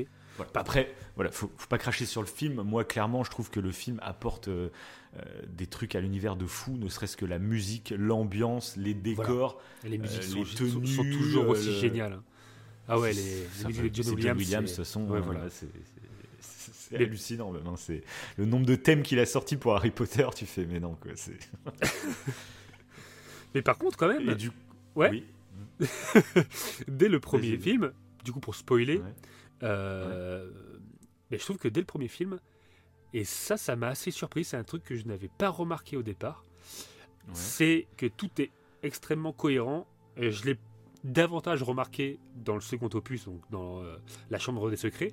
Mais par exemple, euh, euh, dès le départ, bah, tu sais, il y a un moment donné, on soupçonne que c'est euh, le, le sorcier euh, euh, de- des défenses, défense contre le mal, un truc comme ça. Quirrell. Quirrell. voilà. Quirrell. on croit que c'est lui euh, qui, Mhm. à un moment donné, bah, pendant la- le match de Quidditch, qui fait en sorte Ah non, de non, tu confonds, c'est Rogue. C'est Rogue, que, on pense que c'est Rogue le méchant. Oui, voilà, on pense que c'est Rogue le méchant et euh, Oui. Et comment il s'appelle Oui, mais oui, oui, oui. C'est le Rogue, c'est le, c'est le professeur des Oui, potions. pro- C'est pas le défausseur des défenses du force Oui, du oui, mais c'est pas lui, de- c'est pas de Rogue que je voulais parler. Non, c'était justement de Courriel avec son son bonnet violet. Euh, Oui, son turban. Et son turban, oui, voilà, c'est ça. Mais du coup, oui, on, oui, voilà, comme tu dis, on soupçonne un rogue alors que c'est lui dès le départ. Et ça, je pensais qu'on le savait beaucoup plus tard. Euh, mais en fait, non, on le sait à la fin, de- à la fin du film. Tu vois, dans mes souvenirs, en fait, je pensais qu'on Mhm. on le voyait, je sais pas moi, dans le quatrième opus. T'avais justement. Ah bon euh, ouais. Alors que non, en fait, non, tu le sais dès la fin de, de ce premier opus. Oui, bah oui. Oui, pour le coup, oui. Mais par contre, il y a d'autres éléments, ça je le dirai pas Mhm. évidemment, qui sont intéressants parce que quand tu as vu toute la saga, eh il y a Mhm. quand même une sacrée seconde lecture. Et ça, je trouve que c'est une des forces d'Harry Potter. Et tu le vois en fait dès le départ pour ce premier film. Mhm. Voilà. Euh, avec un animal. narrativement, narrativement, moi, ce que je trouve génial dans, dans, globalement la narration Harry Potter, c'est qu'à chaque fois, euh, chaque film, quasiment, euh, te fait croire quelque chose. Tu pars dans une direction et t'as un cliffhanger à la fin. Globalement, c'est ça. Et ce que je trouve génial, euh, donc là, on va pas spoiler totalement la saga, Non. mais euh, il y a un gros cliffhanger sur la saga entière, sur plusieurs personnages en fait. Euh, et c'est ça que je trouve génial, c'est que chaque épisode, on te fait partir dans une direction et on te surprend sur la fin. Mais la saga au global, je trouve qu'on te fait partir dans une direction et à la fin, euh, on te surprend. Euh, Et ça, je trouve ça tellement fort, tellement brillant. Euh, Et puis, ça génial, mais ça. Oui. hein. Parce qu'en plus, il y a une cohérence totale. Euh, du coup, je le citerai plus avec le deuxième opus. Mais tu as ce truc-là d'avoir un sort de magie qui sort de nulle part. C'est une petite anecdote. Tu vois le sort, tu te dis, ouais, ok, c'est marrant, c'est cool. Et en fait, c'est pas, c'est pas pour rien qu'il a été placé là, ce sort de magie. Je pense que de toute façon, bah, Mhm. ça, c'est. C'est le cas dans le livre, Bah, moi- évidemment. Ouais. Mais Mm. ça t'explique après en fait un événement par la suite. Euh, quand bah, après sans, sans cet ex- exemple ça va être compliqué. Mais, euh, bah, vas-y, si, ton non mais j'en ai pas dans le j'en ai pas dans le premier film. C'est plus Ah. dans le second opus. ok, oui, bah attends, attends, parlons du premier pour le moment. De toute façon, je vais te dire du coup Ouais les choses qui sont assez différentes parce que j'ai pris pas mal de notes hein, du coup Ok ok. euh, sur les différences qu'il y a par rapport euh, du coup au film. Donc déjà le premier truc qui change, je trouve de fou, euh, c'est que bah, le film démarre directement avec la nuit où Dumbledore arrive à Private Drive et dépose Harry sur le palier de la porte des Dursley. Ce qu'il faut savoir dans le livre, c'est que tout le premier chapitre, et ben en fait, on suit euh, Vernon Dursley du coup dans sa journée de travail. Donc il embauche le matin, il sort de chez lui, etc. Il va faire son taf, etc. Et toute la journée, ce que je trouve génial, c'est que c'est bah, Harry Potter. On, on le sait pas au moment où on lit pour la première fois, mais Dursley, du coup Vernon, il sort dehors, il fait mais qu'est-ce qui se passe? Il fait, euh, il voit des gens habillés bizarrement, qui sont tout heureux. euh, il y a des gens qui, qui, l'accostent et qui disent c'est un jour de fête, etc. Et puis il comprend rien. Il fait mais qu'est-ce que c'est que ce truc? C'est une manifestation, c'est une secte, c'est qu'est-ce qui se passe, tu vois? Et euh, et du coup nous, euh, ça commence à, il entend parler de Potter, Potter. Puis il fait mais Potter, il fait c'est la c'est- la sœur de, de ma femme. Puis il entend Harry, il fait mais non Harry Potter, il fait Potter, il y a plein de gens qui s'appellent Potter et Harry, euh, je suis même pas sûr que leur fils s'appelle Harry. Enfin tu vois, il y a tout un, toute une journée qui est géniale, je trouve dans le premier truc où en gros bah je trouve que c'est une entrée de fou dans cet univers. Toute la journée, euh, on, en plus de, bah en fait en plus quand tu es en tant que lecteur et que tu connais rien, bah tu découvres un peu l'univers Mhm. avec les yeux de Vernon et tu dis mais qu'est-ce qui se passe et tout? Je trouve que c'est c'est génial dans le côté parce que ce que je trouve fantastique dans la narration d'Harry Potter et quand t'es gamin c'est encore plus fort c'est que tu te dis ça se trouve c'est vrai. Tu sais quand t'es enfant tu te dis ça se trouve bah on n'est pas au courant nous les moldus. On n'est pas au courant mais là qu'il y a un événement aussi important que la chute de, de Voldemort bah forcément euh, il y a tellement de sorciers qui font la fête que tu sais ça déborde dans la réalité tu vois. Et ce premier chapitre il sert à ça. C'est comme s'il t'amenait euh, dans l'univers des sorciers, mais petit à petit. T'as la vision d'un moldu, en fait, dans le premier truc. Et en plus de t'insérer le fait qu'il y, y a une histoire avec Harry Potter, etc. Enfin, il y a tout un délire comme ça que je trouve génial. Et du coup, c'est pour ça qu'au début du film, McGonagall a fait. euh, euh, je les ai observés toute la journée, c'est les pires euh, moldus qu'on peut rencontrer, etc. Parce que bah, pendant la journée de Vernon, eh ben, il y a un chat qui est en train de l'observer en fait toute la journée. Donc c'est ça que je trouve euh, voilà, juste génial. Dans ce premier chapitre, je trouve que. C'est pas obligatoire, mais je trouve que c'est une entrée beaucoup plus douce dans l'univers des sorciers que je trouve euh, assez Bah ouais, génial. ouais, parce que ça- c'est un détail intéressant parce que ça, c'est un peu ce que j'ai ressenti moi quand j'étais gamin. Et là, du coup, je me Ouais. suis plus fait. Je me, enfin, cette réflexion ne m'est plus venue depuis, mais j'avais ce sentiment-là de dire, bah ouais, ça pourrait être réel en fait. Ah bah oui. Nous, euh, voilà. gamin, forcément. Limite, t'espères en plus. C'est euh, ça, c'est ça, ouais. tu dis, ça existe peut-être vraiment, donc euh, ça crée cette crée petite cette magie, ouais. Et du coup, c'est ça qui est fantastique, de toute façon, globalement, avec la, ce type de narration qui est utilisé dans plein d'autres choses. hein. Euh, on le voit dans plein d'œuvres, euh, beaucoup de jeux vidéo, notamment par exemple Zelda Breath of the Wild, où tu démarres avec un, un héros qui est totalement amnésique. Et du coup, bah, le joueur euh, le récupère au moment où il va tout découvrir de l'univers. Mhm. Et c'est une, voilà, une technique de narration qui est ultra cool parce que tu découvres en même temps que le, le héros euh, l'univers. quoi. Et là, bah, c'est parfait avec Harry Potter qui, pendant 11 ans, en fait, ne- va vivre avec des moldus qui vont lui cacher l'existence des sorciers. Euh, et du coup, bah, tu vas découvrir en même temps qu'Harry Potter toute cette magie euh, qu'il y a autour de, de tout ce monde des sorciers, en fait. Et c'est. euh, voilà, Je trouve ça super cool. Moi, c'est c'est vrai qu'à l'époque, bah, tu t'identifies vraiment à Harry, je trouve. Parce que tu découvres en même temps que lui les choses, quoi. Et puis c'est tellement magique, c'est tellement fou, c'est tellement. euh, Et donc l'avantage qu'il y a dans les bouquins, principal, je dirais, c'est qu'en fait, donc c'est un bouquin qui est à la troisième personne, c'est-à-dire que c'est pas Harry qui est en train de raconter l'histoire, hein. c'est vraiment euh, Harry est en train de faire ça, c'est ça, c'est comme ça, tu vois. Sauf que, bah, en fait, le narrateur est omniscient avec les pensées de Harry. Donc que de Harry, hein. il n'a pas les pensées de Ron, d'Hermione, etc. Mais Harry, bah, des fois, euh, le narrateur, il va te dire, Harry à ce moment-là a commencé à ressentir de la crainte, blabla. Tu vois, je dis un truc au pif, hein. mais tu vois le délire. Et c'est ça, et je trouve que c'est ultra important dans la narration parce qu'en fait, bah, comme il y a, c'est une histoire où en fait on va te faire partir sur des pistes euh, qui sont fausses très souvent, hein, sur des réflexions que Harry va avoir euh, suivant euh, qui est le méchant, qui est des trucs comme ça. Et bah dans le dans le bouquin en fait, bah t'y crois encore plus parce qu'en fait le narrateur te décrit les pensées d'Harry. Et comme c'est un narrateur, et bah, c'est un peu comme un- une sorte d'argument d'autorité, tu vois. Le narrateur te dit ça, bah, tu prends ça pour acquis. Alors qu'en fait, bah non, c'est les pensées de Harry que le narrateur te raconte. Et si Harry se trompe, et ben en fait, euh, ce que le narrateur dit, c'est faux en fait.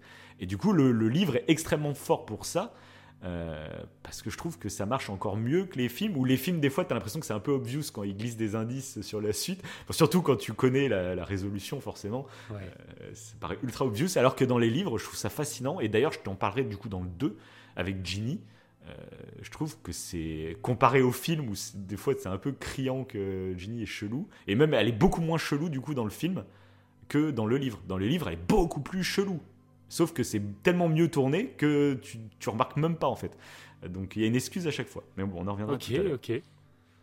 Et donc, euh, en différence aussi dans le 1, il y a toute, euh, bah, on te raconte un peu toute la jeunesse d'Harry Potter, comment il a vécu, qui se faisait, euh, tout le monde se moquait de lui à l'école, etc. Qu'il y a eu plusieurs moments, où, donc dans le film, on voit que le moment où il y a le serpent, où la fenêtre disparaît, etc. Donc un moment euh, de magie sans qu'il contrôle rien en fait. Ouais. Sauf que dans le, dans le livre, du coup, on te raconte qu'il y a plusieurs anecdotes. C'est que par exemple, euh, il, a, il a une coiffure dans les, dans les livres qui est totalement hirsute, qu'il n'arrive pas à coiffer. Et du coup, on te raconte que sa tante a voulu lui faire une boule à zéro. Euh, sauf que dès le lendemain, quand il s'est réveillé, bah, ses cheveux avaient déjà repoussé. Voilà. Pareil, euh, elle voulait lui faire mettre un pull qui était immonde, et plus elle essayait de lui enfiler le pull, plus le pull en fait il rétrécissait.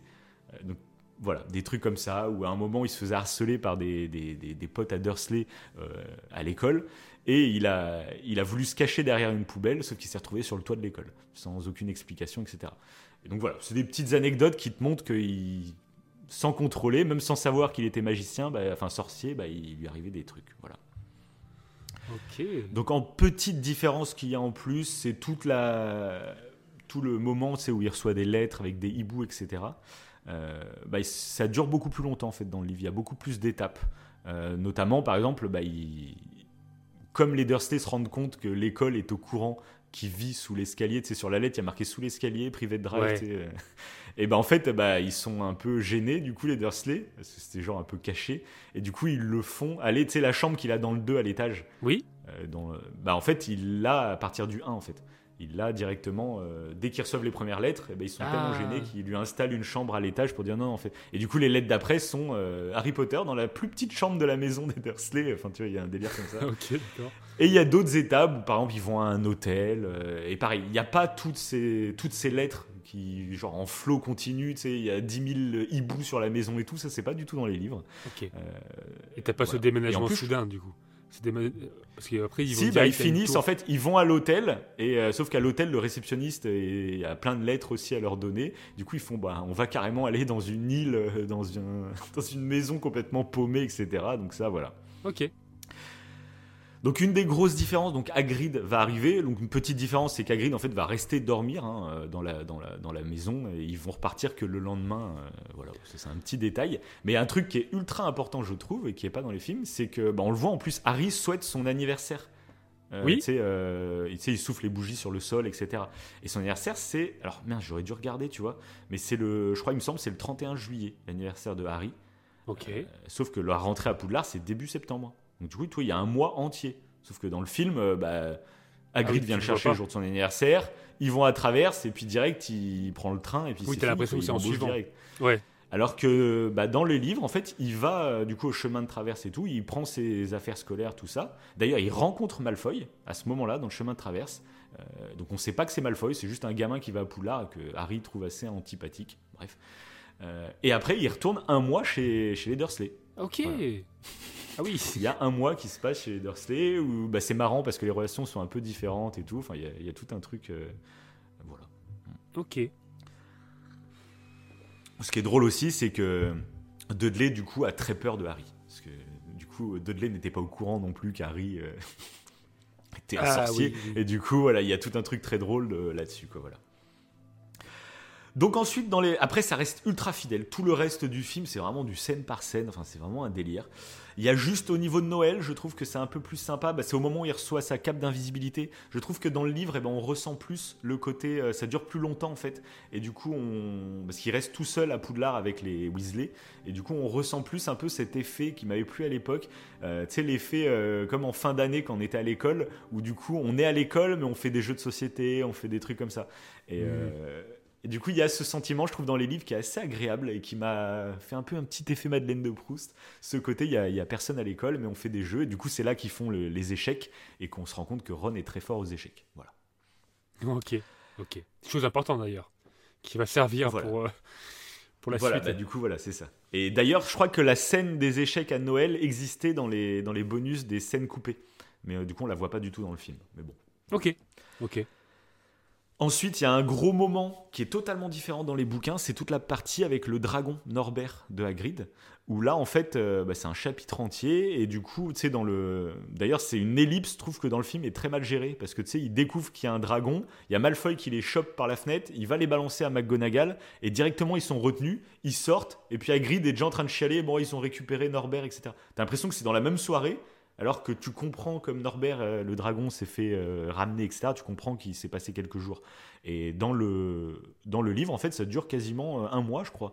Et t'as même Norbert qui devient ado, hein, un dragon ado, mais qui devient de plus en plus incontrôlable. Parce qu'au début, Hagrid ne veut absolument pas le, le renvoyer, euh, il veut le garder, etc. Sauf qu'au bout d'un moment, il se rend compte de tout ça.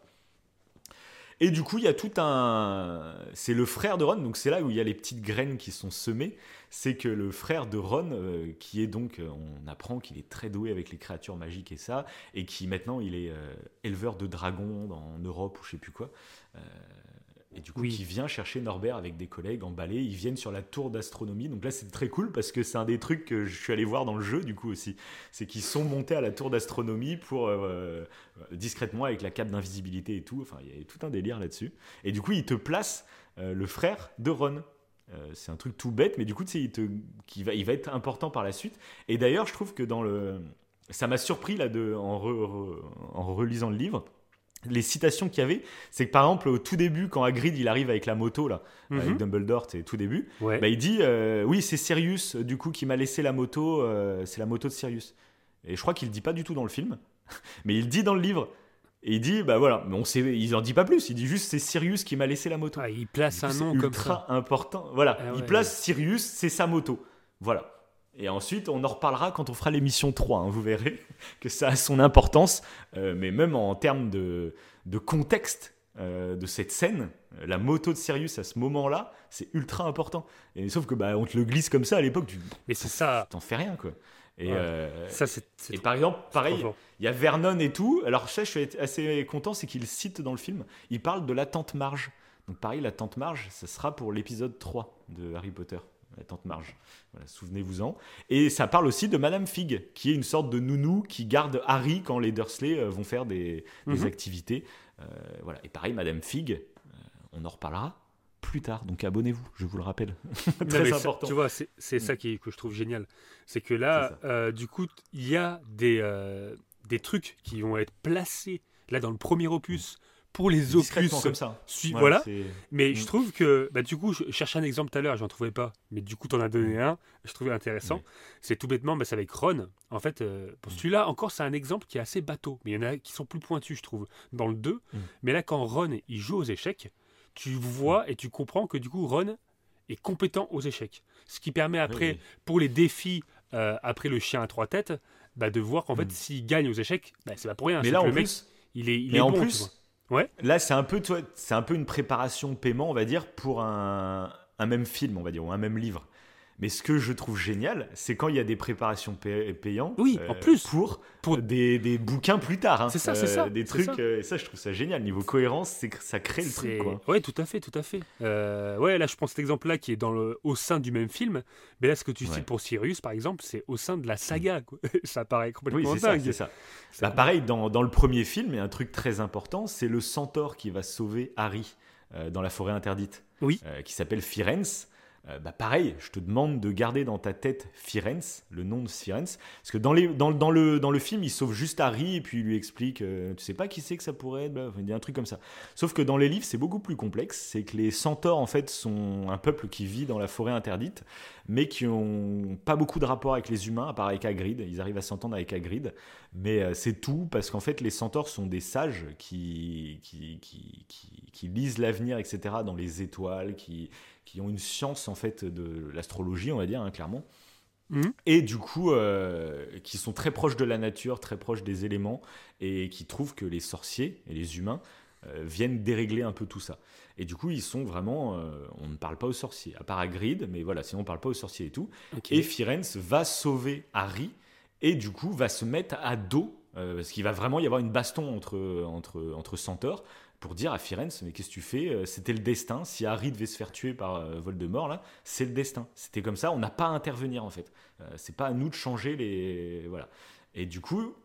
Je te le laisse. On en parlera dans les épisodes prochains. Mais je te laisse cette petite graine donc de Firenze le centaure qui s'embrouille avec, euh, avec ses, ses potes centaures, quoi, en gros. Et c'est très important. Et pareil, c'est une graine qui est lâchée, que limite, je m'en souvenais même plus, moi. Euh, et là, de, relire en sachant ce qui se passe. Et en plus, c'est un truc qui se passe pas dans les films. hein. Euh, donc c'est pour ça que je te dis, les épisodes d'après, c'est. Là, c'est toute une intrigue qui n'existe pas dans les films, hein, pour le coup. Donc, euh, donc voilà. Même les auditeurs, gardez bien tous ces noms en tête. Et donc, à la suite donc, de ces événements avec donc Norbert le Dragon, ce qui est très intéressant, c'est que du coup, bah, déjà, c'est pas Ron. Ils se font choper avec Neville, Hermione et Harry.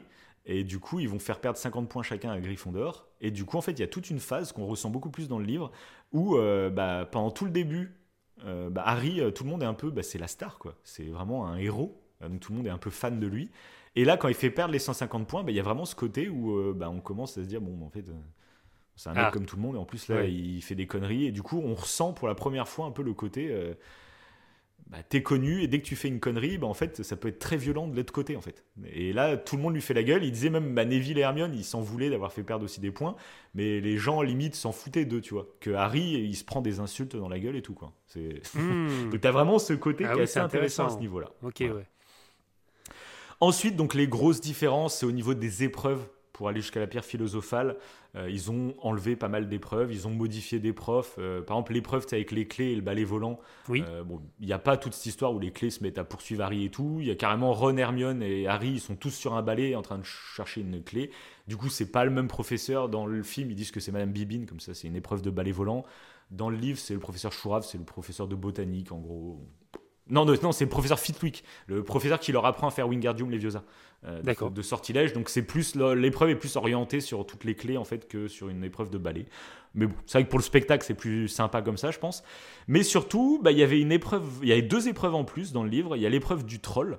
Euh, donc ça c'est assez intéressant parce que c'est un indice pour t'indiquer Quirrell. Parce que quand tu fais la liste de toutes les épreuves, bah, tu te rends compte que l'épreuve de Quirrell c'était l'épreuve du troll. Et du coup c'est un indice pour dire qu'en fait c'est un mec qui qui a une affinité particulière avec les trolls. Du coup, c'est Ah. pour dire que c'est lui qui l'a fait rentrer à Halloween. En Ok, fait, euh, ok. Voilà, c'est un petit euh, délire. Et il y a une épreuve, l'épreuve de Rogue, c'est l'épreuve des potions, qui est plutôt cool parce que c'est une énigme. C'est une énigme que Hermione va résoudre. En fait, tu as sept potions devant toi. Et alors, je sais plus exactement l'énigme, mais en gros, euh, y a un texte qui va dire qu'il y en a deux qui vont rien te faire. Il y en a une qui va te tuer instantanément. Il y en a une qui va te permettre de traverser les flammes du retour pour repartir. Ouais. Et une qui va te per- permettre de traverser des flammes euh, pour aller vers euh, la salle suivante. Et du coup, c'est parce que dans le film, bah, Hermione en fait euh, reste avec Ron et elle dit à Harry de partir. Je dis bon, euh, pourquoi Pourquoi elle va pas avec Harry Tu vois, mon Ron de toute façon il est inconscient. Bon, dans le livre, bah, il laisse Ron inconscient euh, balèque quoi. Tu vois, c'est et il continue à deux. Et du coup, bah, il y a qu'une personne qui peut boire la fiole pour traverser l'épreuve suivante. Et du coup, c'est Harry qui le fait et Hermione elle retourne auprès de Ron à ce moment-là. Ok. Donc voilà, c'est les petites différences avec les épreuves.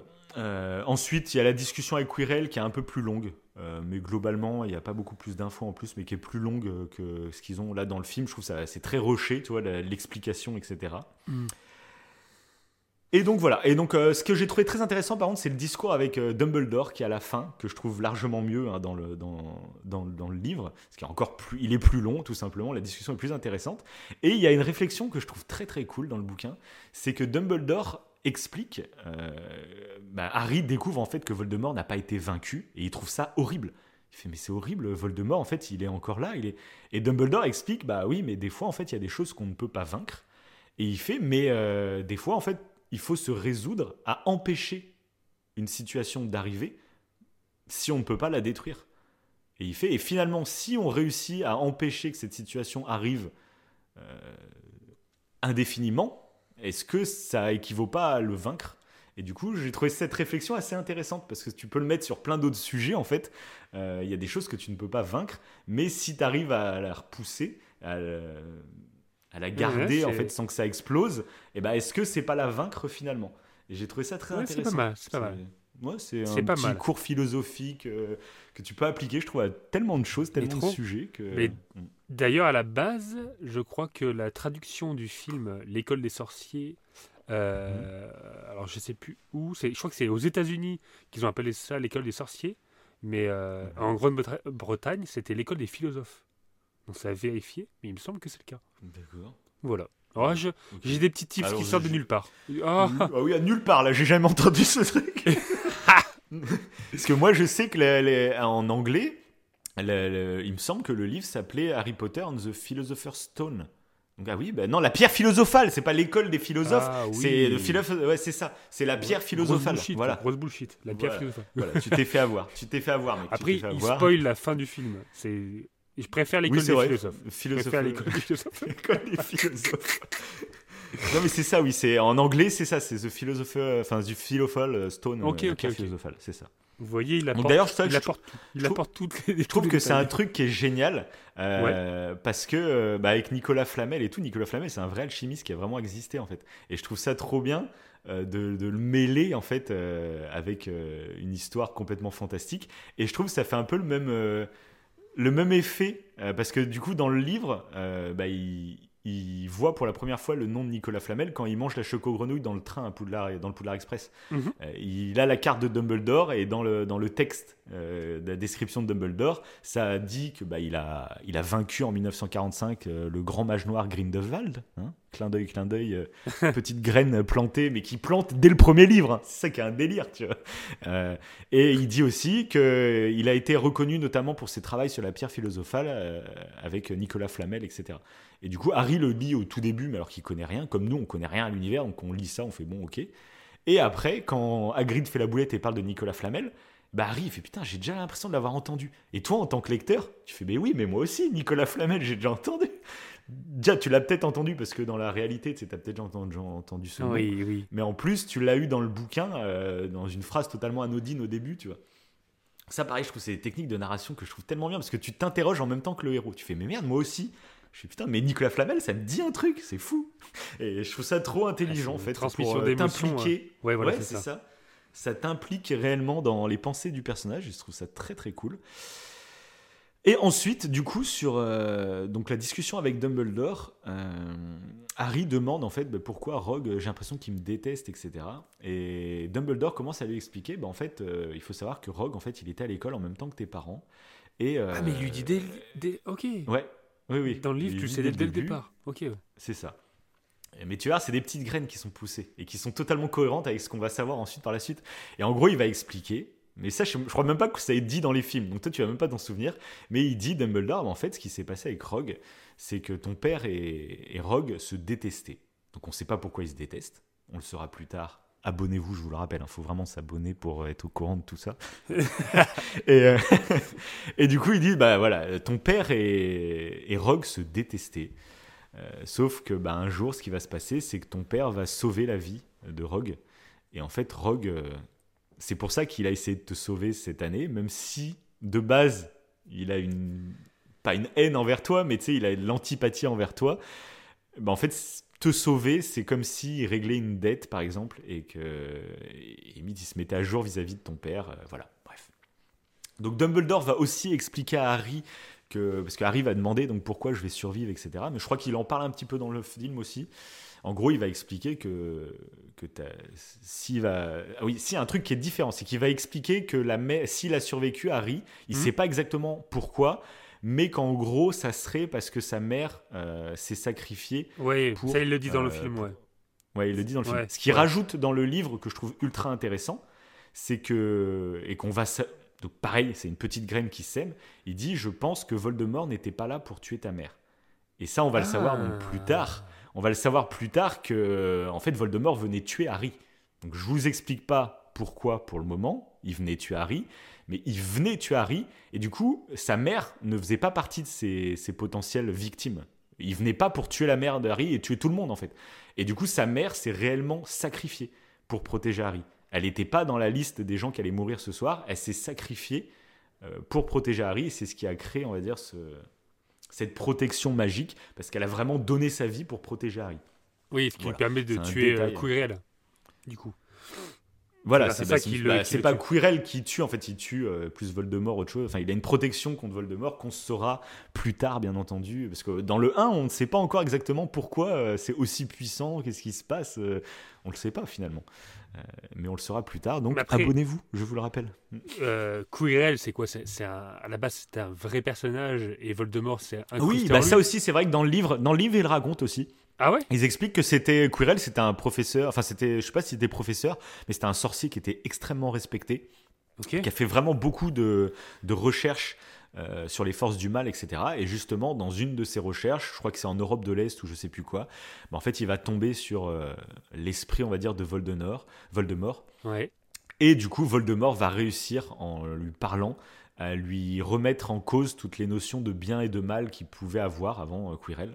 C'était un mec très bien, c'était un sorcier très bien sous tout rapport avant, euh, qui avait vraiment des valeurs et qui voulait lutter contre les forces du mal. Et Voldemort, ben, euh, Dumbledore appuie là-dessus en disant qu'en fait, Voldemort, il, il a le pouvoir du parler. Il, il peut embobiner n'importe qui. Il fait à l'époque de sa grande puissance, Voldemort, bah, il, avait des, des- des gens qui. qui- c'était une secte un peu, tu vois, une secte Voldemort. Il- Hmm. C'était un gourou, hein, c'était un mec qui savait très bien parler et qui, qui embobinait beaucoup de monde. Et Quirrell fait partie de ces gens, en fait.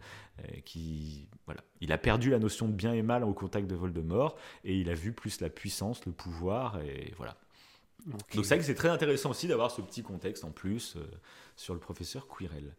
Et le dernier truc qu'il y a dans le livre que je trouve assez cool, c'est que bah, tu peux te dire, mais à quel moment des gamins de 11 ans, on leur laisse euh, faire des épreuves comme ça? Enfin, c'est surréaliste.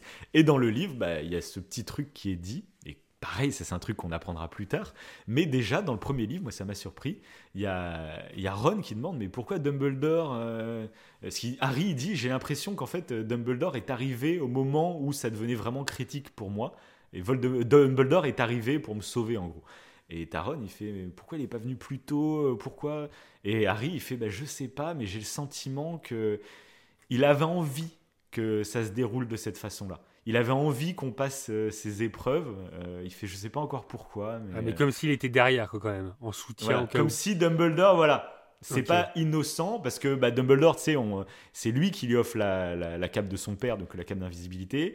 Euh, il le grille euh, quand ils vont voir le miroir du Rized et tout. Il le grille euh, Harry dans les couloirs la nuit, etc. Donc il sait très bien, voilà. Mais tu sens que Dumbledore a un projet, que Dumbledore laisse faire Harry. Mais ça, vous le découvrez plus tard en vous abonnant. Le mec est trop relou. Donc voilà, pour les petites différences, donc tu vois, qui sont minimes, mais il y a quand même plein de petits détails que je trouve assez cool. Ouais. Voilà. Oui, effectivement. Après, c'est vrai que souvent, en fait, euh, dans un livre, c'est le problème, en fait, quand tu en fais une adaptation cinématographique, c'est que tu es obligé de bâcler certains détails. Et, euh, et là, malgré tout, je trouve que, malgré que là, euh, bah, c'est quand même très fidèle euh, au film, les Mhm. peu de détails que tu as apportés, c'est quand même assez intéressant. plus, hein. ouais. C'est quand même assez en plus, important. même moi, même moi, dans le résumé, je te dis les détails qui me paraissent le plus important, mais il y a plein de petits trucs aussi en plus aussi, encore. Quoi. bien sûr, ouais. Mais, euh, voilà. Donc, Mais tu vois euh, que déjà, dès le 2, dès le 2, tu vas voir qu'il y a un peu plus de trucs encore qui, qui divergent. Donc c'est pour ça, on va pas tarder, on va passer directement au 2. Et qu'est-ce que tu as pensé du 2 du coup? Alors, juste avant, juste avant ça, Ah vas-y, vas-y, vas-y, vas-y. J'ai juste une question. Je sais que j'enchaîne, mais mais euh, Oui, mais- hésite pas. C'est ça qui va être très intéressant aussi, c'est que hésite pas à poser des questions et comme ça je vais voir si je peux te répondre moi avec, Bah oui, voilà, euh, c'est ça, le c'est- livre. j'en ai une. euh, c'est justement euh, le moment où bah, tu vois nous à l'écran, on voit que Rogue, enfin, on a l'impression que c'est Rogue qui bouge le balai de Harry. Ah, m'a marqué cette scène. Ouais. Ah, m'a marqué parce que du coup, Dans le match de Quidditch là. voilà, dans le match de Quidditch, parce que moi, je, Mhm. justement, vu que je savais ce qui allait se passer, Mhm. bah, je regardais. Je regardais euh, Ouais. et je me suis rendu compte qu'en fait c'était extrêmement cohérent et que du coup ça, ça quand tu passes aux scènes suivantes où tu apprends en fait que c'était pas euh, Quirrell et que c'était enfin que c'était pas Rogue putain euh, faut que j'arrête de confondre les deux quoi. que c'était pas. Rogue que c'était Quirrell et ben en fait c'est Mhm. cohérent tu vois tu te dis ah bah ouais mais en fait ouais Quirrell euh, on le voyait pas très bien et en fait quand euh, euh, Hermione brûle euh, la robe de de Mhm. Rogue c'est tout à fait cohérent et On le voit parce qu'on le voit Quirrell, il est en haut de l'écran. C'est ça, et on le voit tomber. aussi en train On le voit tomber. Oui, on le voit en plus, oui, c'est ça. ouais, Du coup, c'est, c'est, franchement, c'est réussi en finesse. La scène, je trouve qu'elle est, elle est, elle est nickel. Mhm. Mais je me suis, je me suis demandé du coup dans le livre comment ils l'ont présenté ça? Est-ce que Bah pareil, ils disent qu'ils bousculent, même le professeur Quirrell euh, tombe sur le côté. Enfin, Ok, tu sais, ok. mais- Ok, mais bon, c'est un mélange parce que c'est un mouvement de foule, hein, donc euh, mais Bien- il précise, sûr, ouais. mais bon, ok, ok. euh, quand il précise, pareil, tu te dis bon. Oui, voilà, tu te dis au début, tu, quand tu sais pas, bah, tu ne sais pas quoi. T'as aucune raison de, de penser que c'est pas ça. Rogue. Mais du coup, c'est bien foutu, je trouve quand même. Ouais, Ah. ouais, non, clairement, c'est dans le 1, c'est bien. Je trouve que par exemple, tu vas voir dans le 2 avec Ginny, comme je disais tout à l'heure, je trouve que. Bah, dans le 2, je trouve qu'il y a beaucoup Bah, je plus trouve de, en fait tout simplement, je trouve dans le quoi. 2. Ah Moi- ouais, carrément. Ouais. Bah moi je trouve que carrément dans le 2 en fait je trouve que Ginny elle est très effacée. Et du coup même euh, même le moment en fait euh, où t'as McGonagall qui arrive dans la salle commune des Gryffondors je sais pas et qui dit que l'école va sûrement fermer etc. T'as Ginny elle est sur son canapé puis elle est là. Ok, bon, c'est un peu chiant. Alors que dans le livre, elle est malade. Elle est malade, la meuf. Elle est blanche. Elle est. Et donc, t'as D'accord. vraiment une différence. Voilà. Ok. Donc je vais t'expliquer les différences euh, à ce niveau-là. Et je trouve qu'à chaque fois dans le livre, c'est trop intéressant parce que à chaque fois il y a une excuse en fait. T'as la réaction beaucoup plus extrême, je trouve, de Ginny, mais à chaque fois qui est directement il y a une excuse. Et du coup tu fais ok, bon, c'est pour ça qu'elle est comme ça. Ok, allez, au revoir Ginny. Ok. Ok, ok.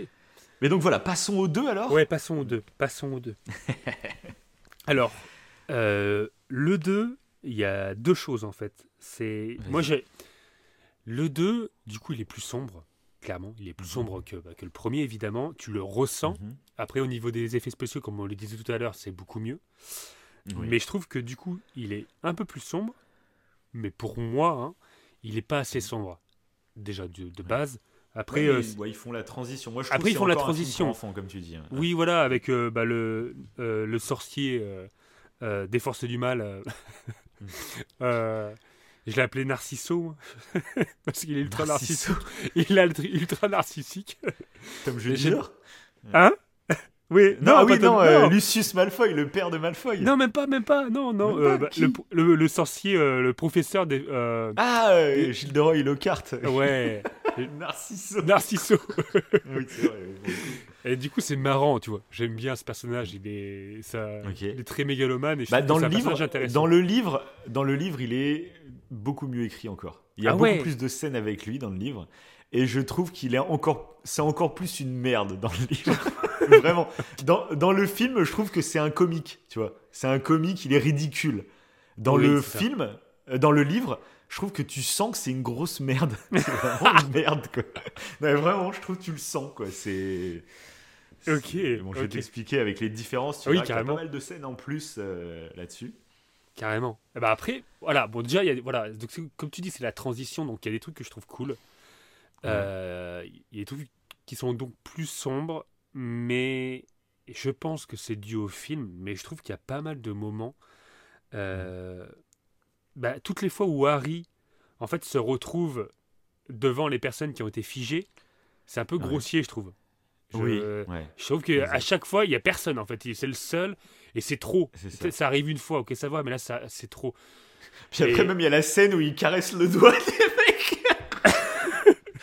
Le psycho, il est en train de lui caresser le doigt alors qu'il est pétrifié par terre. Qu'est-ce que tu fais?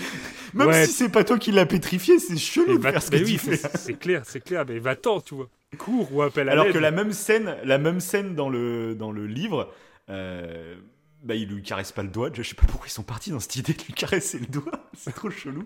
Mais par contre, bah, c'est le, parce que là, dans le film, c'est Rusard du coup qui arrive. Il fait un prise sur le fait, Potter. Mais oui, oui. Et dans le, dans le livre, en fait, tout simplement, il arrive sur la scène et au même moment, en fait, il y a tout le monde qui sort des classes. Et il est vraiment. au- Enfin, les gens sortent des classes et lui, il est. il- c'est au mauvais endroit, au mauvais moment, de la même façon, mais il est pas en train de lui caresser le doigt. Enfin, il n'y a pas une scène chelou. euh, euh, voilà. Ok, ok. Ouais, ça passe beaucoup mieux, quoi, du coup. Ouais, là, c'est oui, bizarre. ça passe. euh, ouais. Ouais. Après, par contre, euh, ce que je trouve intéressant, c'est que là, il y a. euh, on parlait justement des petits détails, des petits sorts euh, qui ont Mhm. leur utilité.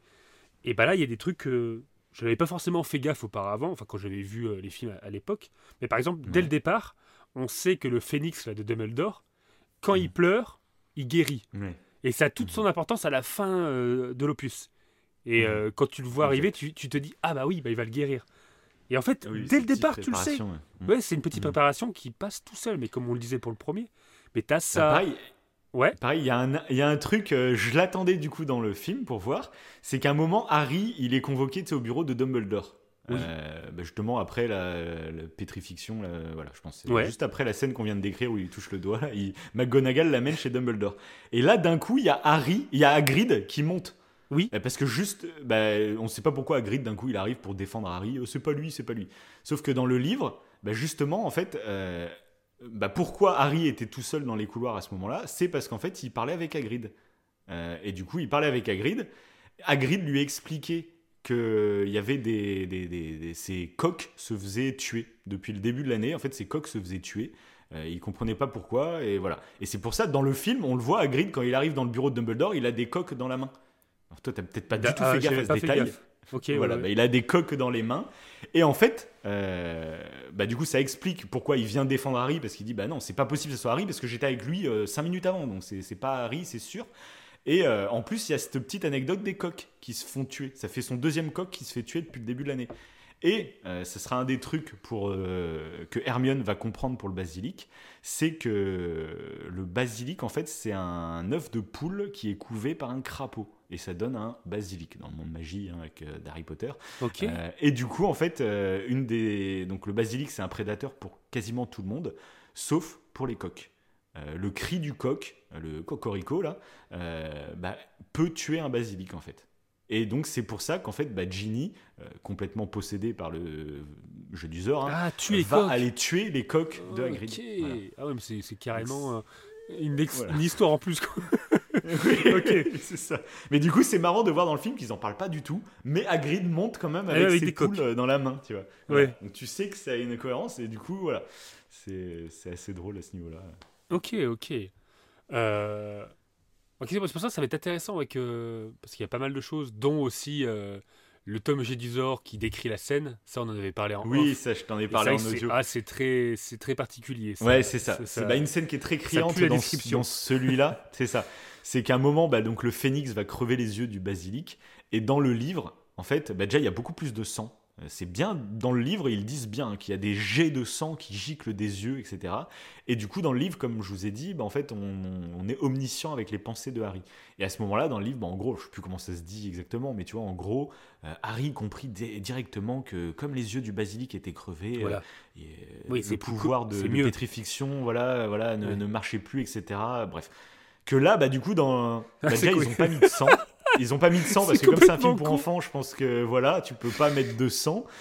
Mais du coup, fallait quand même préciser au spectateur. Attends, il lui a bien crevé les yeux, hein, même s'il n'y Ah a oui. pas de sang, il lui a bien crevé. Et du coup, c'est Jeu du sort Ah oui. lui-même qui dit C'est Oh, ton phénix a crevé les yeux du basilic, mais ce n'est pas grave, il peut toujours t'entendre.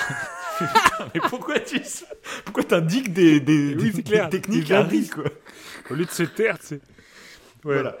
Mais ça, c'est souvent le cas, je trouve, dans les films Harry Potter. Du coup, comme ils font des raccourcis comme ça, mais il y a certaines scènes qui, qui ont un côté un peu ridicule. euh, et ça, c'est le cas, tu verras, dans, plein, dans les autres films aussi. hein. Ils- les raccourcis font qu'ils sont obligés comme de donner l'info, tu vois, parce que sinon, euh, au cas où qu'on comprenne pas. Mais, euh, mais voilà. Après, c'est du détail, hein, mais, mais je trouve ça Oui, marrant, du oui, coup, oui. De, de voir que les livres, en fait, les livres font plus structurés, font plus, plus confiance au lecteur, plus... T'as l'impression d'être pas plus intelligent, mais t'as as vraiment l'impression après quand tu regardes le film qu'on te mâche le travail, tu vois. Euh, Ouais. et Ça, on en parlera dans la prochaine émission aussi. hein. Euh, tu sais de quelle émission on va faire la prochaine? Euh, On en parlera aussi. J'ai l'impression, bah, quand tu es obligé de raccourcir, bah, tu es obligé de mâcher le travail pour le spectateur pour qu'il comprenne les choses que- qu'il aurait pu comprendre tout seul dans un truc avec plus de contexte en fait. Donc euh, bah là, c'est le cas, hein, très clairement dans celui-là. Ouais, ouais, ouais, ouais. Après, et un des reproches aussi du 2 à l'époque, je me rappelle, c'est que c'était un peu un 1 euh, bis. Euh, parce que c'est un peu la même structure, c'est un peu le même récit tout à euh, fait, qui se c'est vrai. répète en fait finalement. C'est vrai. C'était ça qui est lassant. ouais. Hmm. Mm. Par contre, Là la- où ça va basculer à partir du 3 justement. Ouais. quoi. Par contre, la- je trouve que la qualité du 2, euh, que je trouve, en fait, c'est, il commence déjà à lancer des sujets de réflexion très intéressants, dans le sens où tu as l'elfe de maison qui est un peu euh, un esclave, en fait. Donc, euh, Ouais. Donc ça, ils vont, il ils vont évoque- bien le développer plus tard aussi. Ça, tu verras. Ouais, euh, ça, ça- ultra développé par la suite. Mm. Et il te lance aussi le truc qui est plus criant euh, et qu'on ne- n'évoque pas du tout dans le premier, et que je trouve du coup très Mhm. intéressant. Euh, bah, c'est euh, le sang de Bourbe, euh, bah, du coup Hermione Oui. est un sang de Bourbe, et du coup ça va ça. commencer à parler de, de, bah, de racisme clairement. Mhm. Donc c'est bah, c'est assez intéressant. Je trouve que là c'est amené euh, avec cette idée qu'il y a des sorciers purs, euh, Ouais. que du coup Voldemort euh, bah, voudrait, de ce qu'ils disent du coup dans le 2, que des sorciers Mhm. purs, et on voit que le père du coup de, de Malfoy, euh, il est... Mais C'est pas forcément Voldemort, c'est Salazar Serpentard. un Ah, c'est Salazar Serpentard. C'est vrai, c'est un vrai. des quatre créateurs de Poudlard qui, et du coup, a créé cette, cette, Cette chambre idée. de secret. Ouais. D'ailleurs, tu te demandes, un des trucs un peu cons de l'univers, on va dire, c'est à quel moment euh, ces quatre créateurs, pourquoi ils se sont alliés avec ce- cette espèce de néo-nazi pour créer Poudlard? Oui, Ça devait se sentir que le mec avait des idées cheloues. Pourquoi c'est, ils Il se le sont mis avec lui? Bon, il fallait qu'il y ait un méchant dans les quatre, parce que sinon. euh. Mais du coup, je trouve par contre assez intéressant, parce que c'est vrai que c'est. Bah, quand j'ai redémarré les livres, euh, je trouve que Malfoy est beaucoup plus hardcore que dans les films, dans les livres. Ah ouais? Dans les livres, c'est vraiment. Il se moque euh, du fait que Harry soit orphelin. Enfin. c'est vraiment un, un enfoiré de première, mais voilà. Et même dans le 2, du coup, avec ce truc des Sandbourg, etc. Enfin, Malfoy, je sais que beaucoup de gens l'aiment bien, Malfoy, parce qu'il va avoir une rédemption par la suite. Mais c'est quand même un mec euh, ultra raciste. C'est un mec, mais c'est au-delà du racisme. C'est que le mec valide totalement le fait qu'il faille une purge via la chambre des secrets. Ah oui, c'est ça. Il est très content qu'il y ait des gens qui meurent. Il en parle à ses deux potes, Pour hein. lui, voilà. Enfin, c'est Oui, des potes ça. qui sont Harry et Ron. Oui, c'est ça. Mais du coup, euh, Malfoy, c'est vraiment, euh, c'est vraiment quelqu'un d'odieux en fait. Alors, il a sa rédemption parce qu'on comprend par la suite que, on en parlera plus tard, hein, mais on comprend que c'est ses parents qui l'ont éduqué comme ça et que lui, il n'est que le fruit de, de, de parents atroces. Mais tout de même, ça reste quand même une sacrée merde. Euh, par contre, ce que j'ai trouvé très intéressant à la fin du 2, que je me souvenais plus et qu'on voit pas trop dans les livres pour le coup, euh, et que, qui est assez intéressant euh, et qui est beaucoup plus travaillé, je trouve, dans les œuvres qui ont suivi, euh, qui est pas trop traité dans, pour ma part. hein. Après, on, on en reparlera peut-être en lisant les livres. Peut-être que c'est mieux travaillé dans les livres, mais je m'en souviens plus. Mais c'est Mhm. le traitement des serpentards. Euh, que je trouve euh, qui est assez euh, caricatural. Mais en fait, c'est surtout Malfoy qui est une espèce de, de connard, mais pas tous les serpentards. Et on le voit notamment à la fin, quand tout le monde se met à applaudir, tu sais, à Grid. D'accord. Il y a d'un coup, il y a Crabbe et Goyle qui veulent se lever pour applaudir aussi, et puis Malfoy, fait non, non, vous redescendez. Sauf qu'en fait, toute la, la table des serpentards, en fait, eux applaudissent à Grid. Et ça, je trouve ça, assez- je trouve c'est un Oui, détail, mais je trouve ouais, ça assez bien. important. C'est bien. ouais. Ça, voilà. Euh, je trouve que c'est assez important pour dire que c'est vraiment. bah, le- oui, tous les sorciers qui ont mal tourné étaient à Serpentard. Oui, Malfoy est un énorme connard. Mais euh, tous les Serpentards ne le sont pas. Et je trouve que ça apporte une sacrée nuance parce que peut-être que les Serpentards sont plus enclins à être un peu plus égoïstes, un peu plus. euh, pouvoir basculer, on va dire, du côté obscur, mais euh, ça veut pas dire qu'ils le sont tous non plus. Je trouve ça assez intéressant. Bah oui. Mais il me semble, hein, dans mes souvenirs, euh, je crois pas que les, les livres, même les livres, vont développer trop ce côté-là. Mais on en reparlera, je pense, de, du traitement des serpentards. Je pense qu'on en reparlera, ouais. Oui, parce que justement, ouais, en fait, euh, si euh, on pense que Serpentard, ils sont tous euh, timbrés, mais en fait, on tombe dans le même néonazisme qu'on critique chez Serpentard. On devient. Et tu te dis, mais pourquoi, euh, pourquoi il y, a une- il y a une classe spéciale Oui, néo-nazie à c'est complètement idiot. complètement con, quoi. Oui, c'est ça. donc, euh, donc voilà. Mais ça, ça a été beaucoup plus développé, je trouve, avec les œuvres qui ont, euh, bah, notamment euh, Harry Potter justement et l'enfant maudit, la pièce de théâtre, où le fils d'Harry Potter, donc mini spoil, hein, le fils d'Harry Potter va à Serpentard. Voilà. Ok. Donc voilà, ils essayent justement de nuancer le propos par la suite, mais il me semble que c'est pas trop fait dans, dans la saga principale hein, pour le moment. Voilà. Mais on en reparlera peut-être. Je sais plus exactement. Voilà. Ok. Ok. Mais parce que ça, Donc oui, sinon, ça- oui, un ça, petit bien, détail, un petit Ouais. détail assez intéressant. Je pense que ça va être une sorte de petit fil rouge que je vais faire tout au long des trucs, c'est que comparé au film, le Quidditch est utilisé un peu comme une scène d'action dans les films, alors que dans les livres, en fait, on a le déroulé de la saison, etc. Et euh, voilà, petit détail, euh, dans le premier, dans la première année, du coup, il y a le premier match contre Serpentard qui gagne. Euh, il y a le deuxième match contre Serre d'Aigle que Gryffondor va gagner parce que et Harry va récupérer le vif d'or en 5 minutes. C'est une sorte de record à Poudlard, voilà, le héros quoi, Harry. Bah, son- son et le troisième champion. match, Son père était champion. oui, mais alors ça c'est pas dans les livres d'ailleurs. Ah bon? C'est pas dans les livres. Ouais, ça ça m'a étonné quand j'ai revu le film, c'est que c'est absolument pas précisé dans les livres que son père était attrapeur. Voilà. Alors à voir Ah, par la suite, est-ce qu'on va le savoir après, je sais plus. Mais euh, par contre, du coup, le troisième match contre Poussoufle se passe parce qu'au moment où Harry euh, se fait choper par Quirrell et tout, et tombe dans les pommes, il reste euh, au moins une semaine, je crois, dans le, dans le coma. hein. C'est ultra hard. et, du coup, en fait, le dernier match de la saison contre Poussoufle devait avoir lieu à ce moment-là. Et comme Harry est forfait, bah, Gryffondor a oublié de déclarer forfait. Et du coup, ils perdent le championnat grâce à ce match-là. Voilà. Ça, on pourrait y revenir d'ailleurs sur le Quidditch. Je trouve que c'est c'est très cool pour mettre en avant Harry Potter, mais je trouve les règles un peu incohérentes. hein. Qu'il y a un mec, euh, il met fin au match et il fait gagner 150 points d'office. T'as l'impression que le match ne sert à rien en fait. C'est vraiment juste Harry, vas-y, va choper le truc. Bon, ça, c'est des règles, voilà. Bon. Et du coup, la deuxième saison.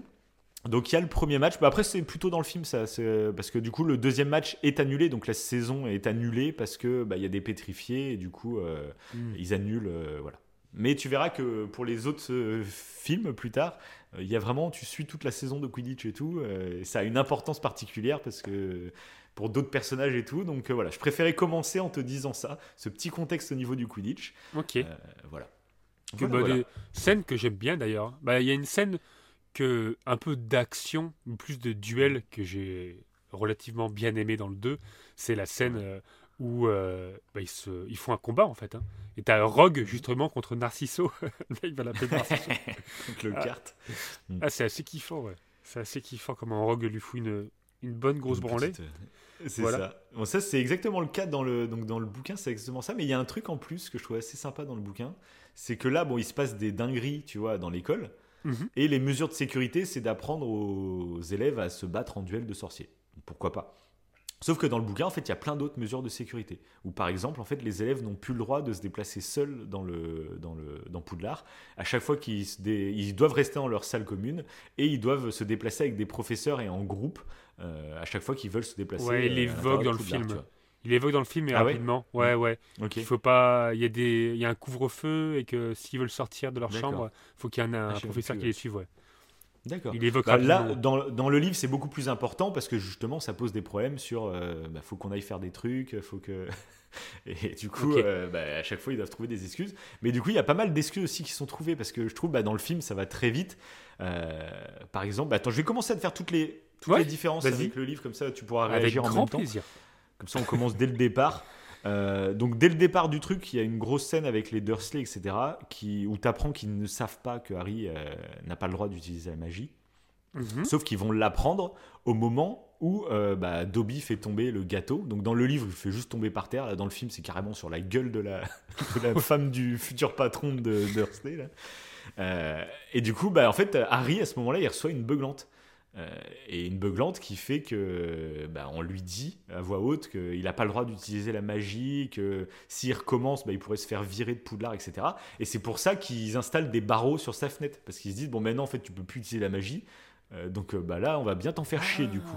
C'est pour ça qu'il y a des barreaux sur les fenêtres Ok, et tout. ok. qui est- qu'il a, il a déjà rejoint donc dans le 1 cette chambre, mais dans le 2, bah, ils installent des barreaux à la fenêtre, etc. Voilà, ce Ok. petit détail. voilà. Donc après, bon, bah, il y a les Dursley, enfin les Weasley qui viennent le chercher. Euh, donc c'est moins euh, spectaculaire où t'as carrément Dursley qui tombe de la fenêtre du premier étage.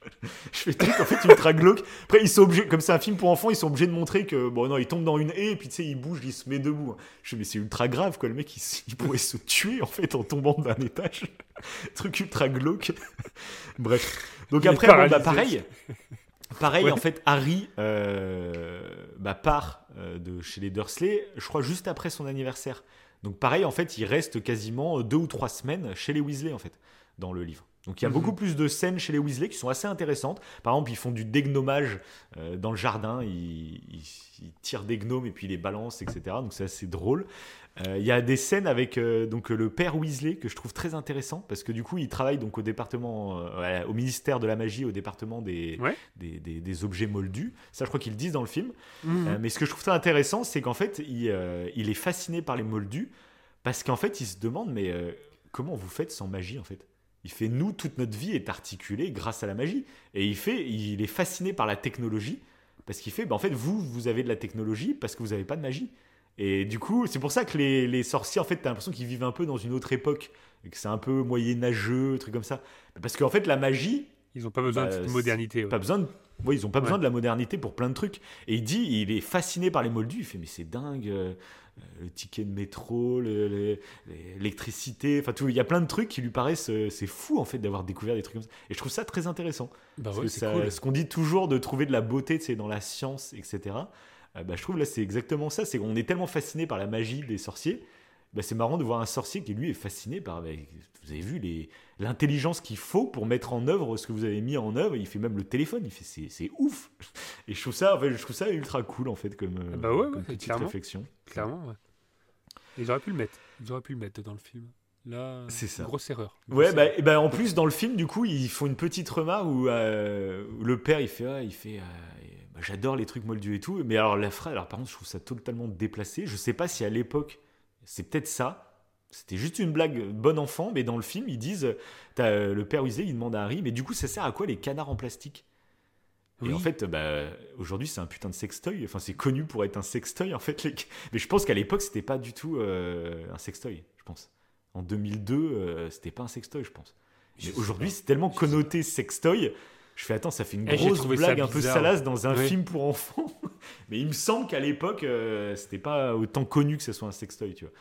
Parce que sinon, c'est ultra glauque. Ça fait trop chelou. Mais bon. pourquoi pas, hein, après tout. Mais parce qu'il répond une des pas. grosses diff. Il répond pas lui. Il, ré- il répond rien, je crois, non? À Oui, non, il, est, il bug, il fait bah oh, vous- c'est pas grand chose. Parce qu'après, la blague, c'est de dire en fait, c'est un objet inutile, c'est un petit canard en plastique, ça Hmm. n'a aucune utilité réelle, tu vois. Je pense que c'est plus ça la blague, tu vois. Donc, euh, bref.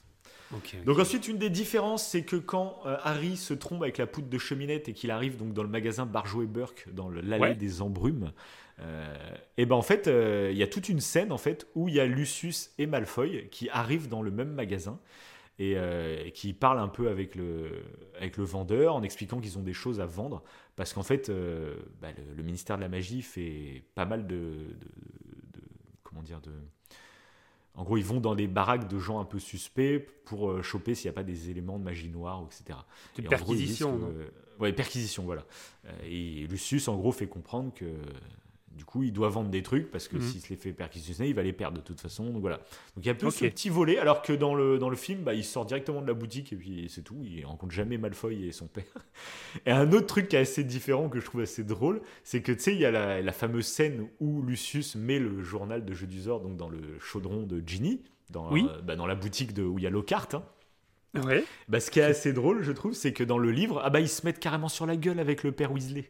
Ils se mettent sur Ah la ouais. gueule, ils font tomber une étagère et tout le bordel.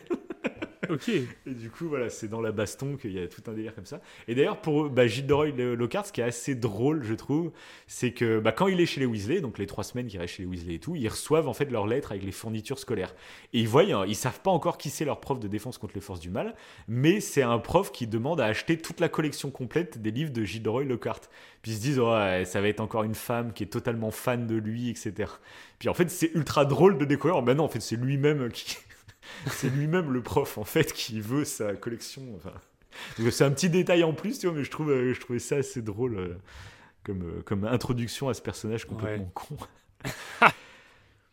Donc une différence qui est assez importante, je trouve, c'est qu'il y a tout un chapitre sur l'anniversaire de la mort de Nick quasi sans tête. Euh, donc ça c'est très cool, c'est très cool parce que c'est un des Easter eggs du jeu Hogwarts Legacy.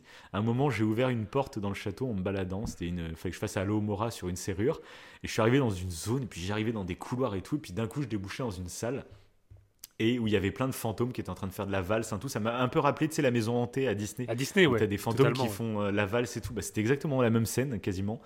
Et euh, je me suis rappelé, bah oui, c'est... ils en parlent beaucoup dans le 3 aussi, donc on en reparlera quand on parlera du, du troisième film. Euh, mais en gros, voilà, euh, c'est l'anniversaire de la mort de Nick quasi sans tête, le fantôme de Gryffondor. euh, et qui, du coup, bah, là, ça t'introduit pas mal d'autres fantômes. Ça t'introduit le fait que bah, il n'est pas totalement décapité, donc il peut pas rentrer au club des fantômes sans tête, des mecs qui jouent avec leur tête, etc. Pareil, dans, oui, un truc que j'ai oublié de dire dans le premier film, c'est qu'un des personnages qui n'est absolument pas présent dans aucun film, c'est complètement hallucinant, c'est le- l'esprit frappeur de Poudlard, Peeves. C'est un esprit frappeur, donc c'est pas un fantôme, c'est un esprit qui fait que des conneries un peu partout. Et bon, pour le moment, je trouve dans les livres, il n'a pas une grosse, grosse importance, à, à part faire chier Harry, euh, il n'y a pas une grosse importance, mais il fallait que je te le précise, qu'il y avait un esprit frappeur, c'est une sorte de... En fait, les fantômes, c'est sont sont transparents, blanc transparent. Peeves, lui, c'est vraiment un esprit frappeur euh, coloré, etc., qui peut interagir vraiment avec des objets et qui fout la merde du coup dans Poudlard, enfin pour plein de trucs quoi. D'accord. Mais qui vole aussi Et- Et qui vole, c'est un esprit frappeur. Donc c'est un esprit, hein. c'est comme un fantôme, mais sauf qu'il est en couleur et qu'il est, il très taquin, il est très euh, voilà. Ok. Et donc ça, c'est un personnage du coup que dès le départ, bah, par exemple dans le jeu sur Game Boy Advance, il était là Peeves. Ah Parce qu'il oui. est très important. En termes de gameplay, c'est très important d'avoir un Peeves qui puisse te, te balancer au prof, etc. Et du coup, dans Hogwarts Legacy, bien entendu, il est là, Peeves. Ah ouais. Il est très important. On n'arrête pas de le croiser dans Poudlard euh, et en train de faire de la excellent. merde. En train de... Oui, c'est ça. Donc voilà, c'est un personnage assez important et qui prendra du coup son importance aussi plus tard, bien entendu. C'est pour ça que je te le place. Donc euh, dans cet anniversaire, ce qui est très intéressant, c'est qu'on découvre Mimi Géniard, qui est invitée du coup à l'anniversaire, comme tous les autres fantômes. Donc on la découvre à ce moment-là. Voilà. Ok. Ensuite, euh, il y a tout un passage sur le fait que Harry découvre que Rusard, donc le, le, le, le- le- le concierge de Poudlard, est Ouais. un crack-molle. Euh, donc ça, ça aura une importance aussi par la suite. Un quoi Euh, Un crack-molle. C'est quoi ça C'est-à-dire, en fait, c'est bah, ça, dans les animaux fantastiques, ils en- ils s'en servent pas mal avec bah, justement le, le personnage qui est joué par Ezra Miller. Euh, un crack-molle, en fait, c'est un sorcier, mais euh, ses pouvoirs sont ultra faibles. En fait, il n'arrive pas à développer la magie, etc. Et du coup, c'est un crack-molle. C'est voilà, c'est un mec. C'est un sorcier. Il a quelques petits pouvoirs, mais il est ultra limité, quoi. En gros, euh, voilà. Et. Du coup, ça peut être très frustrant, euh, voilà. Il est presque au niveau d'un moldu, quoi. Ouais, c'est bah, un peu plus, tu vois, mais. euh, Ouais. Ok, ok, ouais. Mais ce sera important pour la suite, c'est pour ça que je te le place, parce que c'est important que tu le saches. Après, ça joue dans le 2, parce que bah, du coup, juste après que Harry découvre que euh, Rusard est un crackmoll, bah, la chatte de Rusard se fait pétrifier. Et du coup, Ah bah, oui. Direct, il fait. euh, bah, en Oui, fait, il vient lui, de découvrir que je suis un crackmoll, et du coup, il m'attaque, tu vois. Ça, ça, c'est important, ça. ah dans ce- voilà. ouais. Ok, ok. Ok. En- Ensuite, un truc assez cool, euh, bah, c'est tout simplement pour la, crédibilité de l'univers, c'est que la potion du polynectar dans le film, euh, Hermione, elle va à la bibliothèque, elle prend un livre, bah rien, elle a tous les ingrédients de polynectar, euh, voilà. C'est comme si une potion comme ça, c'est disponible nickel, quoi. Il n'y a pas de souci, c'est n'importe quel élève le trouve comme ça. Dans le livre, ben, bien entendu, c'est un des livres qui fait partie de la réserve, donc qui est interdit, un accès pour les élèves, hein, bien sûr.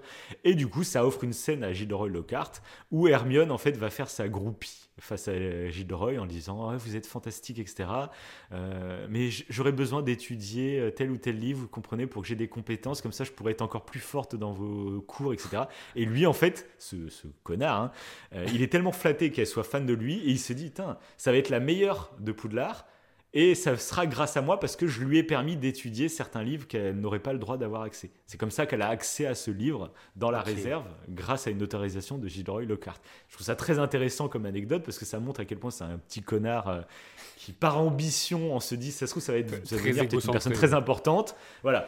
Et voilà. Et du coup, je trouve et ça enlève aussi le côté un peu groupie que Hermione peut avoir dans le film et que c'est jamais trop remis en cause. Ah oui, c'est vrai. groupie de voilà, C'est vrai, c'est jamais remis en cause.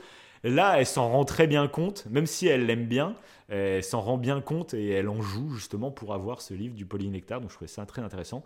Pareil, pour avoir tous les ingrédients du polynectar, euh, bah, il y a beaucoup plus d'étapes dans le livre. Je- par exemple, euh, Hermione va aller voler euh, des ingrédients dans la réserve de Rogue en plein cours, etc. Donc voilà, c'est peut-être des détails pour allonger le fait que c'est pas simple en fait de faire une potion de polynectar. Et puis ça ouvre des petites. voilà.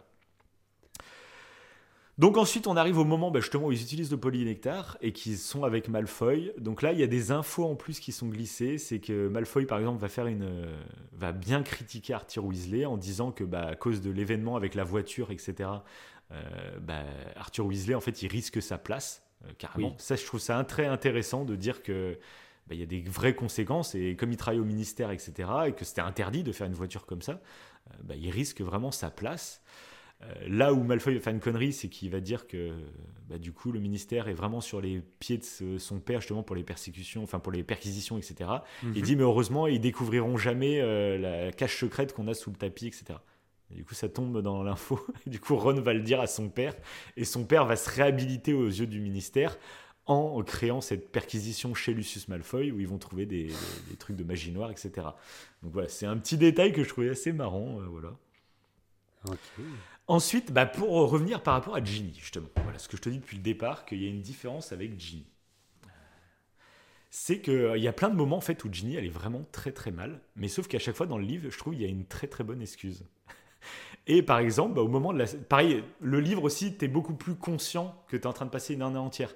Tu sens vraiment le, le moment où il y a Halloween, le moment où il y a Noël, le moment où il y a la Saint-Valentin, il y a Pâques. Tu vois, tu, tu ressens beaucoup mieux que dans le film. Dans le film, ils vont pas se répéter. Dans le 1, il y a Halloween au moment du troll.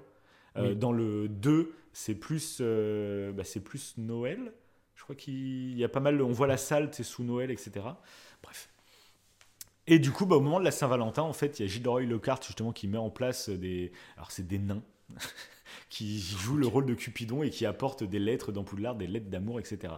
Et du coup, il y a bah, Harry qui, à un moment, reçoit une lettre euh, avec une chanson pour crier euh, à la gloire de Harry, etc. Et c'est à ce moment-là, donc donc Harry a déjà trouvé donc le livre de, de, de jeu du sort, mais il sait pas l'utiliser parce que dans le film, tu sais, il trouve le livre de jeu du sort et puis direct le soir, il est il est putain, il Oui, est dans la salle de. Gryffondor et puis euh, il est en train de réfléchir à comment l'utiliser. À quel moment tu sais que tu dois Il l'utiliser lance la conversation en plus, ouais. Oui, c'est direct. hein.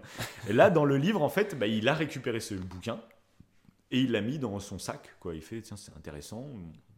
Donc Harry va euh, recevoir une lettre pour la Saint-Valentin, euh, où ça va lui chanter un peu ses, ses, gloires, tout ça. Malfoy va se moquer de lui Euh, et du coup, ça va créer, ils vont vraiment se battre, hein, vraiment. Et du coup, il y a une, leurs sacs vont tomber par terre et il y a une cartouche d'encre qui va exploser dans le sac d'Harry et qui va recouvrir tous ses livres tout, enfin tout rempli d'encre. Et sauf que bah, le soir, il va se rendre compte que le, il y a que le bouquin de Jeu du Zor qui est totalement intact. Il va se dire c'est comme si l'encre avait été aspirée par ce bouquin et c'est pour ça qu'il commence en fait à, à foutre une goutte d'encre pour voir euh, ce qui se passe sur ce bouquin. Parce que en amont, bah pareil, il l'avait passé à Hermione et tout. Et Hermione, euh, elle avait testé du Révélio, elle avait testé plein de sorts pour révéler des secrets sur des livres. Il n'y a rien qui marchait. Et du coup, là, comme il a vu, comme il a vu que l'encre euh, avait totalement été aspirée par le bouquin, bah, c'est là qu'il commence à tester comme ça. Ah ça démarre, tu vois, un peu tout un développement, ouais. Ouais, voilà, bah, tu vois, c'est ce que je te dis depuis le début, c'est que les livres, en fait, il y a toujours une explication beaucoup plus logique des événements, ou dans les films, des fois, c'est un peu trop, voilà.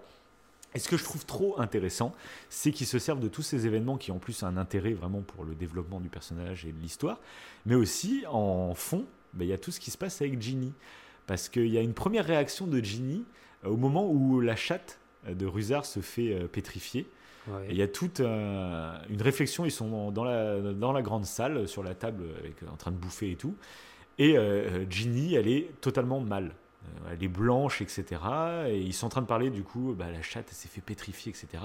Et du coup, il y a une réflexion sur le fait, euh, ah, Ginny, elle est totalement... Euh, elle est en cause, enfin, elle est ultra engagée dans la cause animale, etc. Et du coup, tu dis, bah, c'est pour ça qu'elle est très mal, en fait.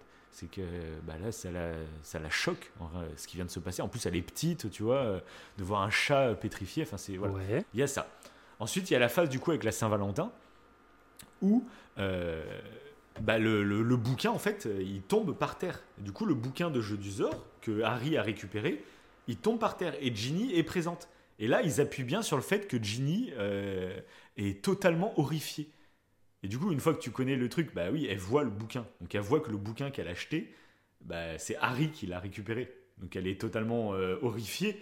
Sauf que dans le livre, eh ben, ils font T'as Malfoy qui lui fait Bah alors, Ginny, c'est toi qui lui as envoyé la lettre euh, pour la Saint-Valentin? Et du coup, sur le coup, tu dis Bah elle est horrifiée parce que bah, ça se trouve, c'est vraiment elle qui lui a envoyé une lettre à Harry Potter. Et du coup, elle est gênée euh, qu'on dévoile au grand public, tu vois, qu'elle ait envoyé une lettre à Harry Potter. Tu vois, ça passe en fait. Alors qu'en fait, elle est horrifiée parce qu'elle voit le livre de jeu du sort par terre. Euh, c'est ça que je trouve juste génial. Tu vois, il y a vraiment. Mais tu sens qu'elle est vraiment mal, etc. à chaque fois. Sauf qu'à chaque fois, il y a une excuse. Euh, les animaux, là, c'est qu'elle horrifiée. Il y a une autre scène un peu plus tard, quand Hermione se fait pétrifier. Euh, bah, Ginny, carrément, elle va parler à Harry et Ron. Elle leur dit, elle est complètement livide, elle est complètement. c'est pour ça qu'à la fin du film, quand elle est tranquille assise dans la salle, alors qu'on annonce la fermeture de Poudlard, que Hermione est pétrifiée, elle est dans la salle commune, c'est dans le film, elle est limite oh merde, ça fait chier, oh là là. Alors que dans le livre, elle est vraiment malade, elle est livide, etc. Et elle dit à Ron, Harry, faut que je vous parle, c'est ultra important, je peux plus garder ça pour moi-même. Et d'un coup, il y a Percy, leur frère, qui arrive. Et du coup, euh, Ginny, quand elle voit, bah, elle prend peur et, et elle part. Et elle coupe euh, la conversation qu'elle allait leur dire. Puis Ron, il fait mais Arrête, Percy, t'es chiant, elle allait nous dire quelque chose. Et puis t'as Percy, il fait Non, ben bon, je vais vous le dire parce que toute façon, je savais qu'elle finirait par vous le dire, donc je préfère vous le dire moi-même. Euh, tu sais, quand ils ont fait le polynectar, ils tombent sur euh, Percy. Dans le film, on le voit. Ils tombent sur Percy dans la... juste avant la salle des Serpentards. Ouais. Je sais pas si t'as fait gaffe. Et après, il y a Malfoy qui arrive. Il y a tout un truc. Et du coup, ils se demandaient, mais pourquoi Percy Qu'est-ce qu'il faisait dans la salle des Serpentards? Et en fait, bah, Percy, là, il leur dit, bah, en fait, voilà, ça fait plusieurs mois que j'entretiens une relation avec une fille. Euh, Ginny vient de nous surprendre, donc elle est au courant. Je lui avais dit d'en parler à personne, mais je savais très bien qu'elle finirait par vous le dire, etc. Voilà. Sauf que bah voilà, tu sais, en fait, sur le coup, bah tu dis ah bah voilà, c'est ça qu'elle allait révéler à Harry et Ron, c'est qu'elle a découvert que Percy avait euh, une petite copine. T'es tourné. Et, tu tournes en et alors que alors que non, pas du tout. En fait, elle allait vraiment leur parler du fait qu'en fait, elle pensait qu'elle était responsable de, ce qui se passait. Et c'est ça qui est intéressant aussi dans le livre, c'est qu'on ressent vraiment le fait que Ginny, euh, elle n'est pas sûre que ce soit elle, euh, parce qu'elle a des gros blackouts, en fait. Sauf qu'à chaque fois qu'elle a des blackouts et qu'elle se réveille, bah, il s'est passé une dinguerie. Et donc, à force, elle commence à se dire, mais en fait, euh, est-ce que ce serait pas moi qui serais responsable? Elle trouve des taches de peinture sur certains de ses vêtements, elle trouve des, des plumes justement de poule sur certains d'autres vêtements. Enfin, et elle commence vraiment à savoir. C'est pour ça qu'elle finit par jeter le bouquin. Euh, et que quand elle voit que Harry là, c'est pareil, il y a un putain, tu sais, dans le film, on voit un putain de cambriolage hein, dans, dans, leur chambre, dans leur dortoir. Oui, tout à fait, oui. Mais on ne sait pas pourquoi, en fait. Comment, à ce moment-là, dans le film, dans ce qu'on nous présente dans le film, à quel moment euh, Ginny, elle est au courant que c'est Harry qui a récupéré le bouquin? Il n'y a aucun moment, on nous le dit dans le film. Hein. Y a je trouve que tout. bah moi, je trouve que ouais, c'est vraiment bâclé hein, pour le coup. Là, tout ce que tu me dis là, euh, euh, sur Jimmy, je trouve que il n'y a vraiment pas assez d'infos, ça sort un peu de nulle part. Euh, alors que là, quand tu expliques pas, enfin moi de, de mon mm. ressenti, alors que là, quand tu l'expliques à travers le livre, c'est beaucoup plus intéressant. C'est beaucoup plus. Ah bah oui, il y a plein de petits trucs en plus. Euh, après, bon, ça reste un hasard. C'est Lucius qui fout le bouquin, c'est dès le départ. Hein, oui, oui, voilà, c'est ça. ça voilà. Mais je trouve que oui, en fait, mais c'était beaucoup plus compliqué parce que justement, c'est des explications qui sont donnés. Alors, remarque, non, ils auraient même pu le faire en film. Hein, euh, que Malfoy, enfin, tu sais, l'explication de la Saint-Valentin, l'explication de la cause animale, l'explication de, de, Percy, etc. En plus, ils montent Percy dans la salle des Serpentards et tout. Donc, ils auraient pu, en fait. Parce que là, je trouve qu'en fait, dans le film, je trouve que vraiment Ginny, elle est euh, très neutre. ah oui, totalement. Voilà. Et d'ailleurs, il y a un truc qui est très intéressant dans le livre aussi, c'est qu'une fois que Harry la sauve du coup de la chambre des secrets et tout, euh, bah, en fait, euh, tu sais, dans le film, bah, direct, en fait, il y a Ron et Harry qui sont devant Dumbledore et qui leur dit, euh, qui leur fait la petite leçon, etc. Dans le livre, bah, quand ils sortent de la chambre des secrets, ils arrivent avec Lockhart qui a perdu la mémoire et ils arrivent avec Ginny et ils arrivent dans la cellule en gros de crise de Poudlard où il y a tous les profs, il y a les, parents les parents Weasley qui sont là aussi. Euh, parce que leur fille vient se faire kidnapper, hein, donc, tu vois. Et ils arrivent, et du ah coup, il y a Ginny qui est là et, et, qui pleure dans leurs bras en disant voilà. Puis elle, elle est persuadée, elle fait mais c'est moi qui ai ouvert la chambre des secrets. elle est rongée par la culpabilité. Elle fait c'est moi qui ai pétrifié tout le monde. Et du coup, c'est Dumbledore qui vient calmer ça en disant mais t'étais pas toi-même. Enfin, il y a aucun problème en fait. Mais du coup, il y a ce truc en plus de cette culpabilité que Ginny pendant un an. Et là, dans le, dans le film, je trouve que bah, il passe à autre chose très. Enfin, on en on ne sait pas du coup du tout comment elle évolue psychologiquement. Hein. C'est vraiment, euh, il la sauve et puis basta. Que là, il y a tout ce côté où vraiment psychologiquement elle est complètement atteinte, parce qu'elle révèle la vérité enfin au monde entier, mais du coup elle est ultra coupable. Enfin, et je trouve ça, voilà, c'est beaucoup plus crédible, c'est beaucoup plus euh, tout ça quoi. Ok, ok, ah oui, mais clairement oui. Oui, parce que je trouve intéressant, ouais, ouais. en plus, en sachant la place qu'elle va prendre Ginny euh, dans la suite de l'aventure. Euh, je trouve que c'est ultra intéressant enfin, de la développer euh, beaucoup mieux dans le 2. Et là, du coup, le livre, c'est vrai qu'il apporte quand même pas mal de trucs en plus euh, sur ce personnage, quoi, en fait. parce que même quand on apprend qu'elle est du coup enfermée, enfin qu'elle est avec le basilic, enfin mm. qu'elle est dans la chambre des secrets plutôt, parce qu'on ne sait pas encore qu'il y a mm. vraiment un basilic, enfin on le soupçonne. Il n'y a pas ça, enfin il y a personne qui s'inquiète plus que ça. Il me semble qu'il n'y a, a, que Harry et Ron qui le savent à ce moment-là. Ou euh, ben non, il n'y a pas que eux deux. Je crois que tout le monde est au courant, non? Je sais plus. oui, oui, bah c'est là qu'ils vont carrément fermer Poudlard et tout le bordel. Je crois que dans le, dans le film, ils font, ils disent aussi. Ah, ok, ok. Ça change parce qu'en gros, Harry et Ron l'apprennent euh, en ayant la cape d'invisibilité. Ils vont à la salle des profs et tout. C'est comme ça qu'ils apprennent que c'est Ginny, enfin tout ça. Ouais, ouais. C'est à peu près, bon, c'est à peu près la même chose. Ça, c'est pas un gros truc qui diverge, quoi. Donc une des différences aussi qui est assez intéressante, c'est pendant le souvenir du coup de Tom Jedusor quand Harry du coup va dans le dans le passé pour découvrir les trucs. La discussion que Jedusor tu avec Dumbledore là dans le souvenir. Ce qui est intéressant dans le livre, c'est qu'il l'a pas avec Dumbledore, il l'a avec euh, Dippet, donc le directeur actuel 50 euh, ans avant. Donc voilà. Là, euh, Dumbledore fait référence au professeur Dippet, mais on ne le voit pas. Euh, donc ça aurait été intéressant de voir l'ancien directeur de Poudlard, ça aurait pu être assez, assez cool. Et du coup, bah, il y a une discussion entre Jedusor et le professeur Dippet qui est beaucoup plus longue que, que, dans le film, où là aussi, il y a des putains de graines qui sont plantées et que je ne me ah rappelle même plus qu'il est planté à ce moment-là. C'est que du coup, euh, bah, le professeur Dippet lui parle que, bah, en gros, dans le film, ils disent que, euh, je sais même plus c'est quoi l'excuse qu'ils disent pourquoi il va balancer à Grid. Je sais, mais ils trouvent une excuse qui est absolument pas celle des livres. Parce qu'en gros, dans les livres, ce qu'ils expliquent, c'est que ça se passe du coup au mois de juin.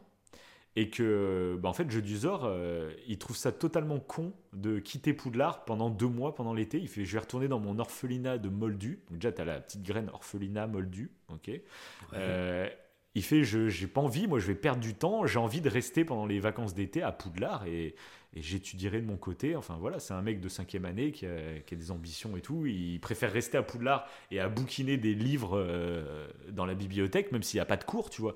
Ce sera plus intéressant que d'être dans un orphelinat où il va rien foutre, euh, et du coup, bah, le professeur Dippet lui dit, bah oui, mais bon, avec ce qui se passe avec la chambre des secrets, euh, c'est carrément Poudlard qui peut fermer totalement en fait. hein. Et du coup, c'est pour ça que Jeu d'Usor lui dit, mais si euh, on réussit à trouver le coupable, bah du coup, euh, je pourrais rester cet été, quoi, en gros. Et Dippet lui fait oui, mais bon, pour le moment, on n'a aucune piste, etc. Et c'est pour ça qu'il va balancer Hagrid, pour pouvoir rester l'été. Du coup, c'est Ah. très intéressant en plus de savoir. euh, dans la suite, ça sera très intéressant de savoir que c'est un élève euh, qui s'est intéressé justement à plein de bouquins dans les, dans les, qui sont pas forcément libres d'accès, etc. Mais bon, ça, on le saura plus tard pourquoi c'est intéressant. Mais du coup, c'est cool.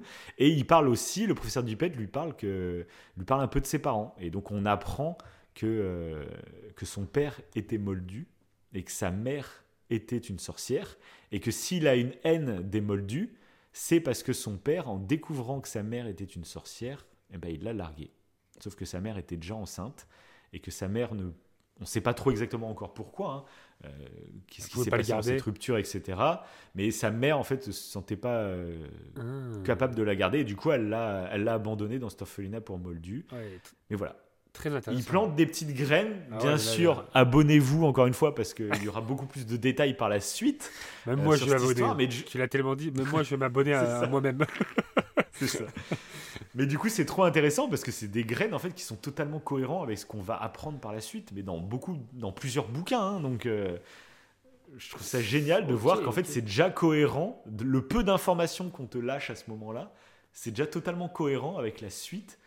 Et enfin, je trouve ça génial en fait. Je, je- moi, je, enfin, je- même à relire, tu vois, une fois que tu connais l'histoire, donc c'est C'est ça, c'est ça, Ah, ça.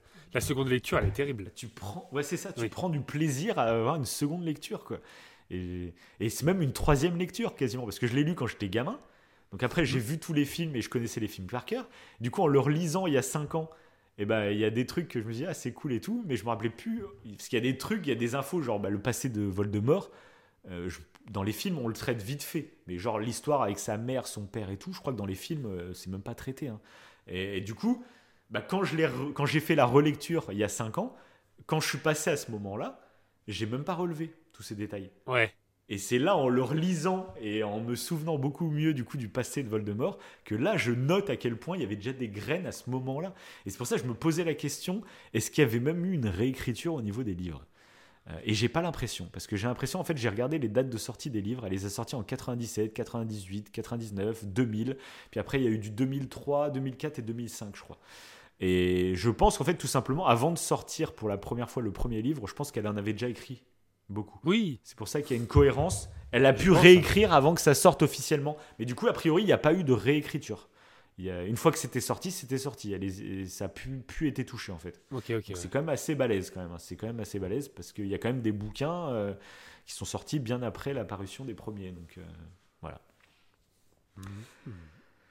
Donc voilà, voilà. Donc ensuite, euh, voilà. Donc ce que j'ai trouvé beaucoup mieux dans le livre, c'est le côté du coup, bah, le fait que tu sais, il y a toute cette cellule de crise, il y a les mesures dans Poudlard, euh, que il y a la famille Weasley qui est complètement affolée, etc. Ouais, ça, c'est bien. La disparition de Ginny. Ça, on le Bah, voit pas que ça trop. donne.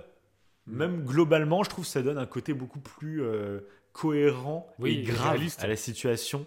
Euh, pareil, il y a un moment, euh, il y a, bah, au moment où Hagrid est envoyé à Azkaban, etc., et que Dumbledore, on lui dit, bah, vous êtes, vous êtes plus le directeur de Poudlard là. Quand Lucius il vient dans la cabine d'Hagrid là, et ben il y a ce moment en fait où justement ça explique que Dumbledore il a essayé de, de couvrir l'affaire que c'était pas encore euh, les gens autour de Poudlard n'étaient pas encore au courant que la chambre des secrets été réouverte ça avait été camouflé donc ça je trouvais ça assez intéressant de savoir que dans Poudlard bah, ça se savait pas en fait que, que la chambre des secrets avait été rouverte, que des élèves avaient été pétrifiés. Alors tu dis que c'est le truc qui ferait la une de tous les journaux. Et ben ils ont réussi à tenir le truc pendant quelques mois. Et qu'au bout d'un moment ça finit par craquer. C'est pour ça que Dumbledore se fait renvoyer, que Hagrid va en prison, etc. Parce que là ça éclate aux yeux du monde. Et du coup ils sont obligés de prendre des mesures au niveau de la politique. Parce que bah, les parents, euh, tant t'es à Poudlard, faut, faut- il faut agir, tu vois. Euh, même si Dumbledore n'est en rien responsable, il faut prendre des mesures pour donner l'impression, tu vois, qu'on agit. Euh, sinon, les parents, bah, ils sont pas co- ils sont pas contents. euh, Trouver un responsable. Ouais, c'est ça, mais c'est exactement ça. Donc ça, j'avais trouvé ça assez cool aussi, et ça donne une crédibilité, tu sais, dans le plus élargi. On n'est pas que centré sur Harry et Poudlard, on est, il Mm. y, a, il y a un univers autour, tu vois. Il y a, il y a un fonctionnement d'un ministère, même si on rentre pas encore trop dans les détails, mais ça construit et ça prépare la suite en fait, où là, on va euh, rentrer dans les trucs un peu plus. euh, C'est intéressant ça, ouais. Parce que tu, tu pourras Mhm. faire une analogie à- au système maintenant, où des fois, en fait, quand, Mhm. euh, euh, je sais pas moi, un État, un gouvernement ou n'importe, euh, Mhm. un élite qui ne peut pas apporter de réponse, qui- qu'en fait, Il faut de bah, je ne sais pas, Sinon, et ben en fait, il faut tellement une réponse qu'on va accuser le premier venu, qu'en fait. Parce que le fait de ne pas savoir Ah ou bah de n'avoir aucun fautif, bah, c'est pas Bah, ça, c'est acceptable. un, un des gros problèmes de toute façon des politiques, c'est que euh, ils n'ont pas le droit de dire qu'ils ne savent pas. Et oui, et oui. Et Et le, oui. le responsable, c'est autant le politique qui n'assume pas Bien de sûr. dire qu'il ne sait pas, mais c'est autant le public qui, si le politique dit qu'il ne sait pas, et ben, il va Voilà. mal le prendre de ouf. Quoi. Alors que des fois, il y a des situations où on ne sait pas, il y a besoin de temps avant de prendre des décisions. Ouais, mais sur le coup, on demande, euh, même le public, hein, on demande euh, qu'il y ait une action seule, mais rien que pour nous rassurer en fait. Et du coup, voilà, tu vois, c'est un petit détail aussi en plus que je trouve très cool. Ben et voilà. c'est glissé dans un bouquin euh, Voilà, pour enfants, tu vois. C'est ça qui est, ouais, mais voilà, C'est c'est ça ça. qui est fort dans la licence d'Harry Potter, c'est que tu auras des tas des réflexions de ce genre. Et là, on est sur le, Mm. le livre qui est encore enfantin, ouais. Donc, euh, Ah oui, euh, très clairement, Mais là, si. on est vraiment. euh, ah si, il y a un truc que j'ai trouvé euh, assez intéressant que j'avais pas fait gaffe auparavant. C'est à un moment Ouais. donné, bah, du coup, pour sauver les personnes qui sont figées, ils vont utiliser des mandragores, tu sais. Ils vont attendre que les mandragores en fait arrivent à maturité. Ils vont les tuer, Mhm. les découper et, et s'en servir pour bah, pour sauver du coup des gens. Et, euh, et j'ai trouvé ça assez intéressant parce que quand tu vois les mandragores dans la scène de d'Harry Potter, bah, de la scène du, du- de la chambre des secrets, ils ont un peu ce, ce- cette dégaine de bébé, un peu, Mm. un- bon leur cri est extrêmement strident, mais un peu mignon, je trouve. Et en fait, ils, ils vont devoir tuer des êtres vivants pour en sauver d'autres. qui sont très personnifiés. Ouais, c'est des plantes, mais qui sont très euh, C'est ça. humanisées finalement. C'est ça. C'est ça. Et du coup, je trouve ça. que ça en fait des êtres euh, vivants comme des animaux, j'ai envie de dire, comme des. Mm. Et, euh, et je trouve que c'est assez, assez intéressant de, le, de passer ce petit message. On va devoir tuer Mm. ces êtres vivants pour en sauver d'autres. Je trouve que ça Ouais, c'est relève un peu un dilemme du tramway, très léger, Mm. mais euh, voilà, il est, il, est, il est placé comme ça. J'ai fait ah, c'est pas mal. Non, c'est vrai. C'est vrai. Après, ce qu'il faut se rendre compte, oui, c'est que dans le film, en plus, il nous montre des, des- des- des jeunes pousses de mandragore. C'est pour ça, ça. que euh, le risque est juste de s'évanouir, alors qu'une mandragore adulte euh, peut te Oui, tuer tu peux carrément. te tuer. Ouais, c'est vrai. C'est vrai. C'est ça qui est intéressant, euh, voilà. Et du coup, bah pareil, je trouve que c'est génial parce que j'ai parlé beaucoup des animaux fantastiques grâce à la licence euh, du Ouais. Mais je trouve qu'il y a aussi tout un côté des plantes, et on le voit aussi dans Hogwarts Legacy, où il y a tout un lore au niveau des plantes, au niveau des potions qui existent, et pareil, qui est formidablement utilisé dans Hogwarts Legacy. Parce qu'un truc que je t'ai pas dit dans le jeu, je crois que je t'ai même pas montré, mais je te le ferai peut-être, c'est qu'en fait, il y a toute une partie un peu Sims, où en fait, tu vas dans la salle sur demande, donc c'est une salle dont on parlera dans les prochains épisodes, où euh, en gros, tu organises euh, tes pièces comme dans les Sims, et tu as des enclos un peu comme dans les animaux fantastiques. Ah Tu sais, bon tu rentres dans une pièce, et en fait, tu es dans un décor euh, immense, avec des montagnes et tout, Ah et oui. tu peux capturer des créatures dans, dans l'open world et les mettre dans tes enclos. Et tu peux les faire se reproduire, tu peux les nourrir, tu peux les caresser. Ah, tu fais un élevage, quoi. Tu, tu crées ton propre zoo. Ah, tu peux, ouais, ouais. Bah, si tu veux, je te ferai, tu sais, je te partage des vidéos oui, de temps bah, en temps, de trucs. Je trop partagerai, bah, moi, parce que ma salle sur des mondes, je me suis fait une salle de botanique où je fais planter, je fais pousser plein de mandragores, etc.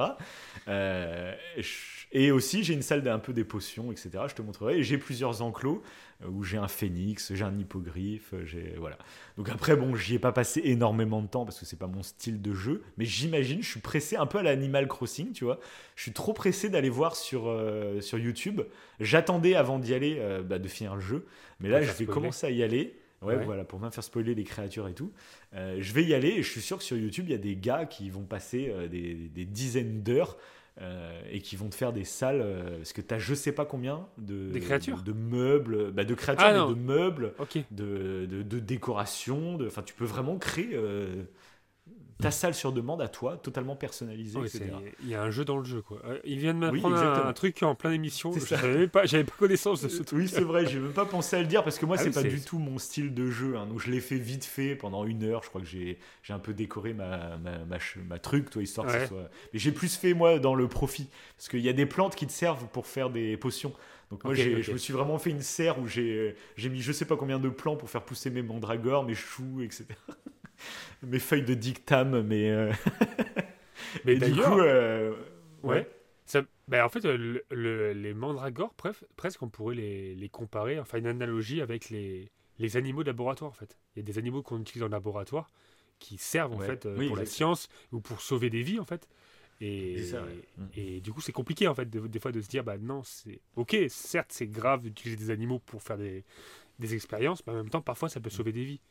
Et du coup, je trouve que les mandragores, ça, fait, ça pourrait faire penser à ça.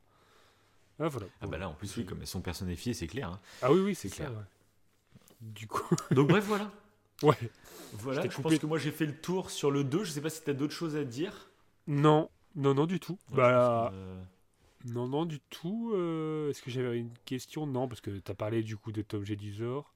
Ah si, si, si. Bah, si, oui. justement. Vas-y, pose les questions que tu veux, ouais, c'est clair. ouais. Mm. C'est euh, c'est Tom Jedusor. Je trouve que, euh, bah, du coup, dans la fin de, évidemment, de cet épisode, de cet opus, Mhm. je, on- je trouve qu'on a du mal à comprendre que c'est qu'un. alors, Il le dit, il arrête pas de dire que c'est un souvenir, Exact. mais on a du mal à comprendre qu'il est intouchable. J'ai j'ai un- Bah, T'as envie de dire, Parce ah, qu'en oui, fait, mais bah oui, touche-le, oui, mais ça- frappe-le. Et du coup, Oui, tu- mais pareil. Oui, mais ça, pareil. Dans le livre, euh, bah, ils indiquent très clair. En fait, il y a vraiment ce jeu où, au moment quand Jeu du Zor il apparaît, bah, il n'est qu'une ombre.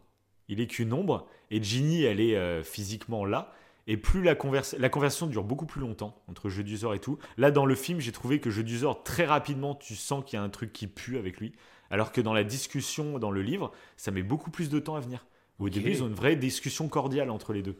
Euh, et en fait, euh, au fur et à mesure de la discussion, bah, Harry- euh, Ginny commence en fait à, à disparaître petit à petit. Et lui, Jeu du Zor, commence à se Ah. constituer physiquement en fait. Euh, il se crée. À la base, c'était un peu une sorte de. de- euh, il était à moitié transparent. C'était un souvenir, quoi. C'était un voilà. Et plus la discussion avance, plus en fait, il prend l'énergie vitale de Ginny et du coup devient de plus en plus euh, voilà. Et, Ok. et du coup, c'est c'est ce Oui, qui crée voilà. ce truc. il est il est pas vraiment là. Mais petit à petit, en gros, si Ginny meurt, ben, t'as l'impression qu'il va carrément prendre la place de Ginny, quoi. Mais Ouais. ça, Ouais. on en saura plus sur ce moyen magique plus tard, bien entendu. On peut pas tout dire pour le moment. Oui, c'est vrai qu'il y a ça justement, aussi. c'est- Il y a ça aussi. parce que ça, pour le coup, c'est- une des graines majeures de la saga. Ce putain de bouquin, il a une importance démentielle pour la suite. C'est ça que je trouve génial, c'est que ça soit utilisé de cette façon. euh, et Là, tu as l'impression que c'est le boss final euh, de, de ce film, alors que c'est qu'une petite partie d'une plus grande histoire, en fait, par la suite. Quoi. Et ça que je trouve génial. Quoi. Donc voilà. Donc abonnez-vous, je le rappelle, une dernière fois. Parce Ça que me- pour ça le coup, hype voilà. pour la suite de la saga là. Ah, bah carrément. ah, Moi je vais aussi, me là, mater, là, je euh, suis. Je vais me mater le troisième là. Ah, il est 2 Ah, heures qui battent. non, attends, attends que je finisse le livre, qu'on le regarde à peu Oui, près en oui, même temps pour. euh, Non, pour mais là, il est trop tard. Concrètement, il est trop tard. Ah oui, ah, bah pas aujourd'hui, oui, de toute façon, oui. Je vais rien regarder là. C'est clair. Très intéressant. Bon, bah sur ce, si t'as pas d'autres questions, c'est tout. euh, voilà. Donc je vous invite réellement, pour le coup, une dernière À fois, vous abonner. sérieusement, à vous moi qui le abonner parce que. Voilà. parce que voilà, donc comme vous l'avez compris, les prochaines émissions Harry Potter, donc euh, on peut pas vous dire quand elles seront exactement. Je pense que ça peut arriver vite comme pas du tout. Euh, Mais bon, ça, ça devrait pas tarder.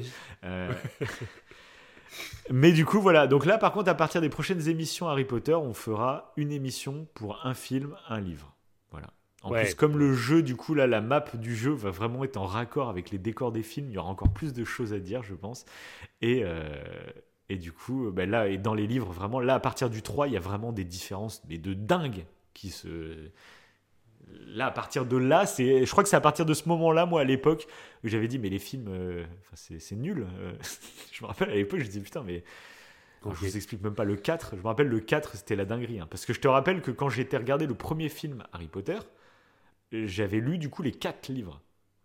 Et du coup, le 4, euh, quand je lisais les livres, le quatrième livre, c'était vraiment mon livre préféré. Et je me disais, mais ça en film, mais ça va être une dinguerie monumentale. Et le 4, je pense que ça a été une de mes plus grosses déceptions au cinéma de ma vie. Voilà. Ah oui. C'est pour vous dire à quel point je trouve que le 4 en livre est phénoménal. Donc, Mais voilà. je pense que c'est le Voilà, 4, je- justement, que, que j'avais eu. Dont tu m'avais apporté beaucoup, beaucoup de choses intéressantes. Ah bah. Mais même, Donc, non, même à partir du abonnez-vous. 3, je me rappelle. Même à partir du 3, même à partir du 3, je te jure, il y a des trucs de, de fou. Ok. vraiment. Ah, c'est intéressant. C'est intéressant. C'est parfait, je trouve. C'est parfait. Donc soit vous n'avez pas de patience et vous allez lire, on vous a donné envie de lire les livres, parce que ça peut être aussi ça l'intérêt de ce sûr, podcast, c'est vous faire comprendre qu'il y a... Parce que je vous le dis vraiment, hein, limite, euh, ne nous écoutez pas et allez lire les livres, je pense que ça peut vraiment vous apporter quelque chose en plus. Et... Mais voilà, si vous avez C'est pas bien, envie de ouais. lire les livres, vraiment, vous allez découvrir des choses de fou, je pense. euh, avec nos émissions. Voilà. Oh, je suis très présomptueux, mais bon, euh, voilà. Non, mais c'est bien en plus de hyper, euh, même euh, pour Bah là, je pense qu'il y a vraiment un intérêt à hyper, et oui, et puis c'est un truc littéraire en plus, et je trouve cool. vraiment, enfin, comme je te dis, ça fait des années que je voulais faire ces émissions, parce que je trouve que vraiment, il y a un intérêt de dingue, et, et ça va être passionnant, quoi. Donc voilà, je suis pressé de faire les prochaines émissions, tu vois. Non, mais ça, c'est bien. Ça, c'est bien, ça. C'est- Ça, c'est ouais. c'est parfait. Allez, sur ce, les gens, abonnez-vous, mettez des, des, pouces, des pouces rouges. J'allais dire, mais non, mettez pas de pouces rouges, mettez des Oh, 5 oula. étoiles, mettez des... oh, je suis fatigué, je suis fatigué. Ah ouais, je euh. Allez, sur ce, positifs. bonne soirée, bonne journée. Allez, salut. Bon appétit. Et Bon appétit.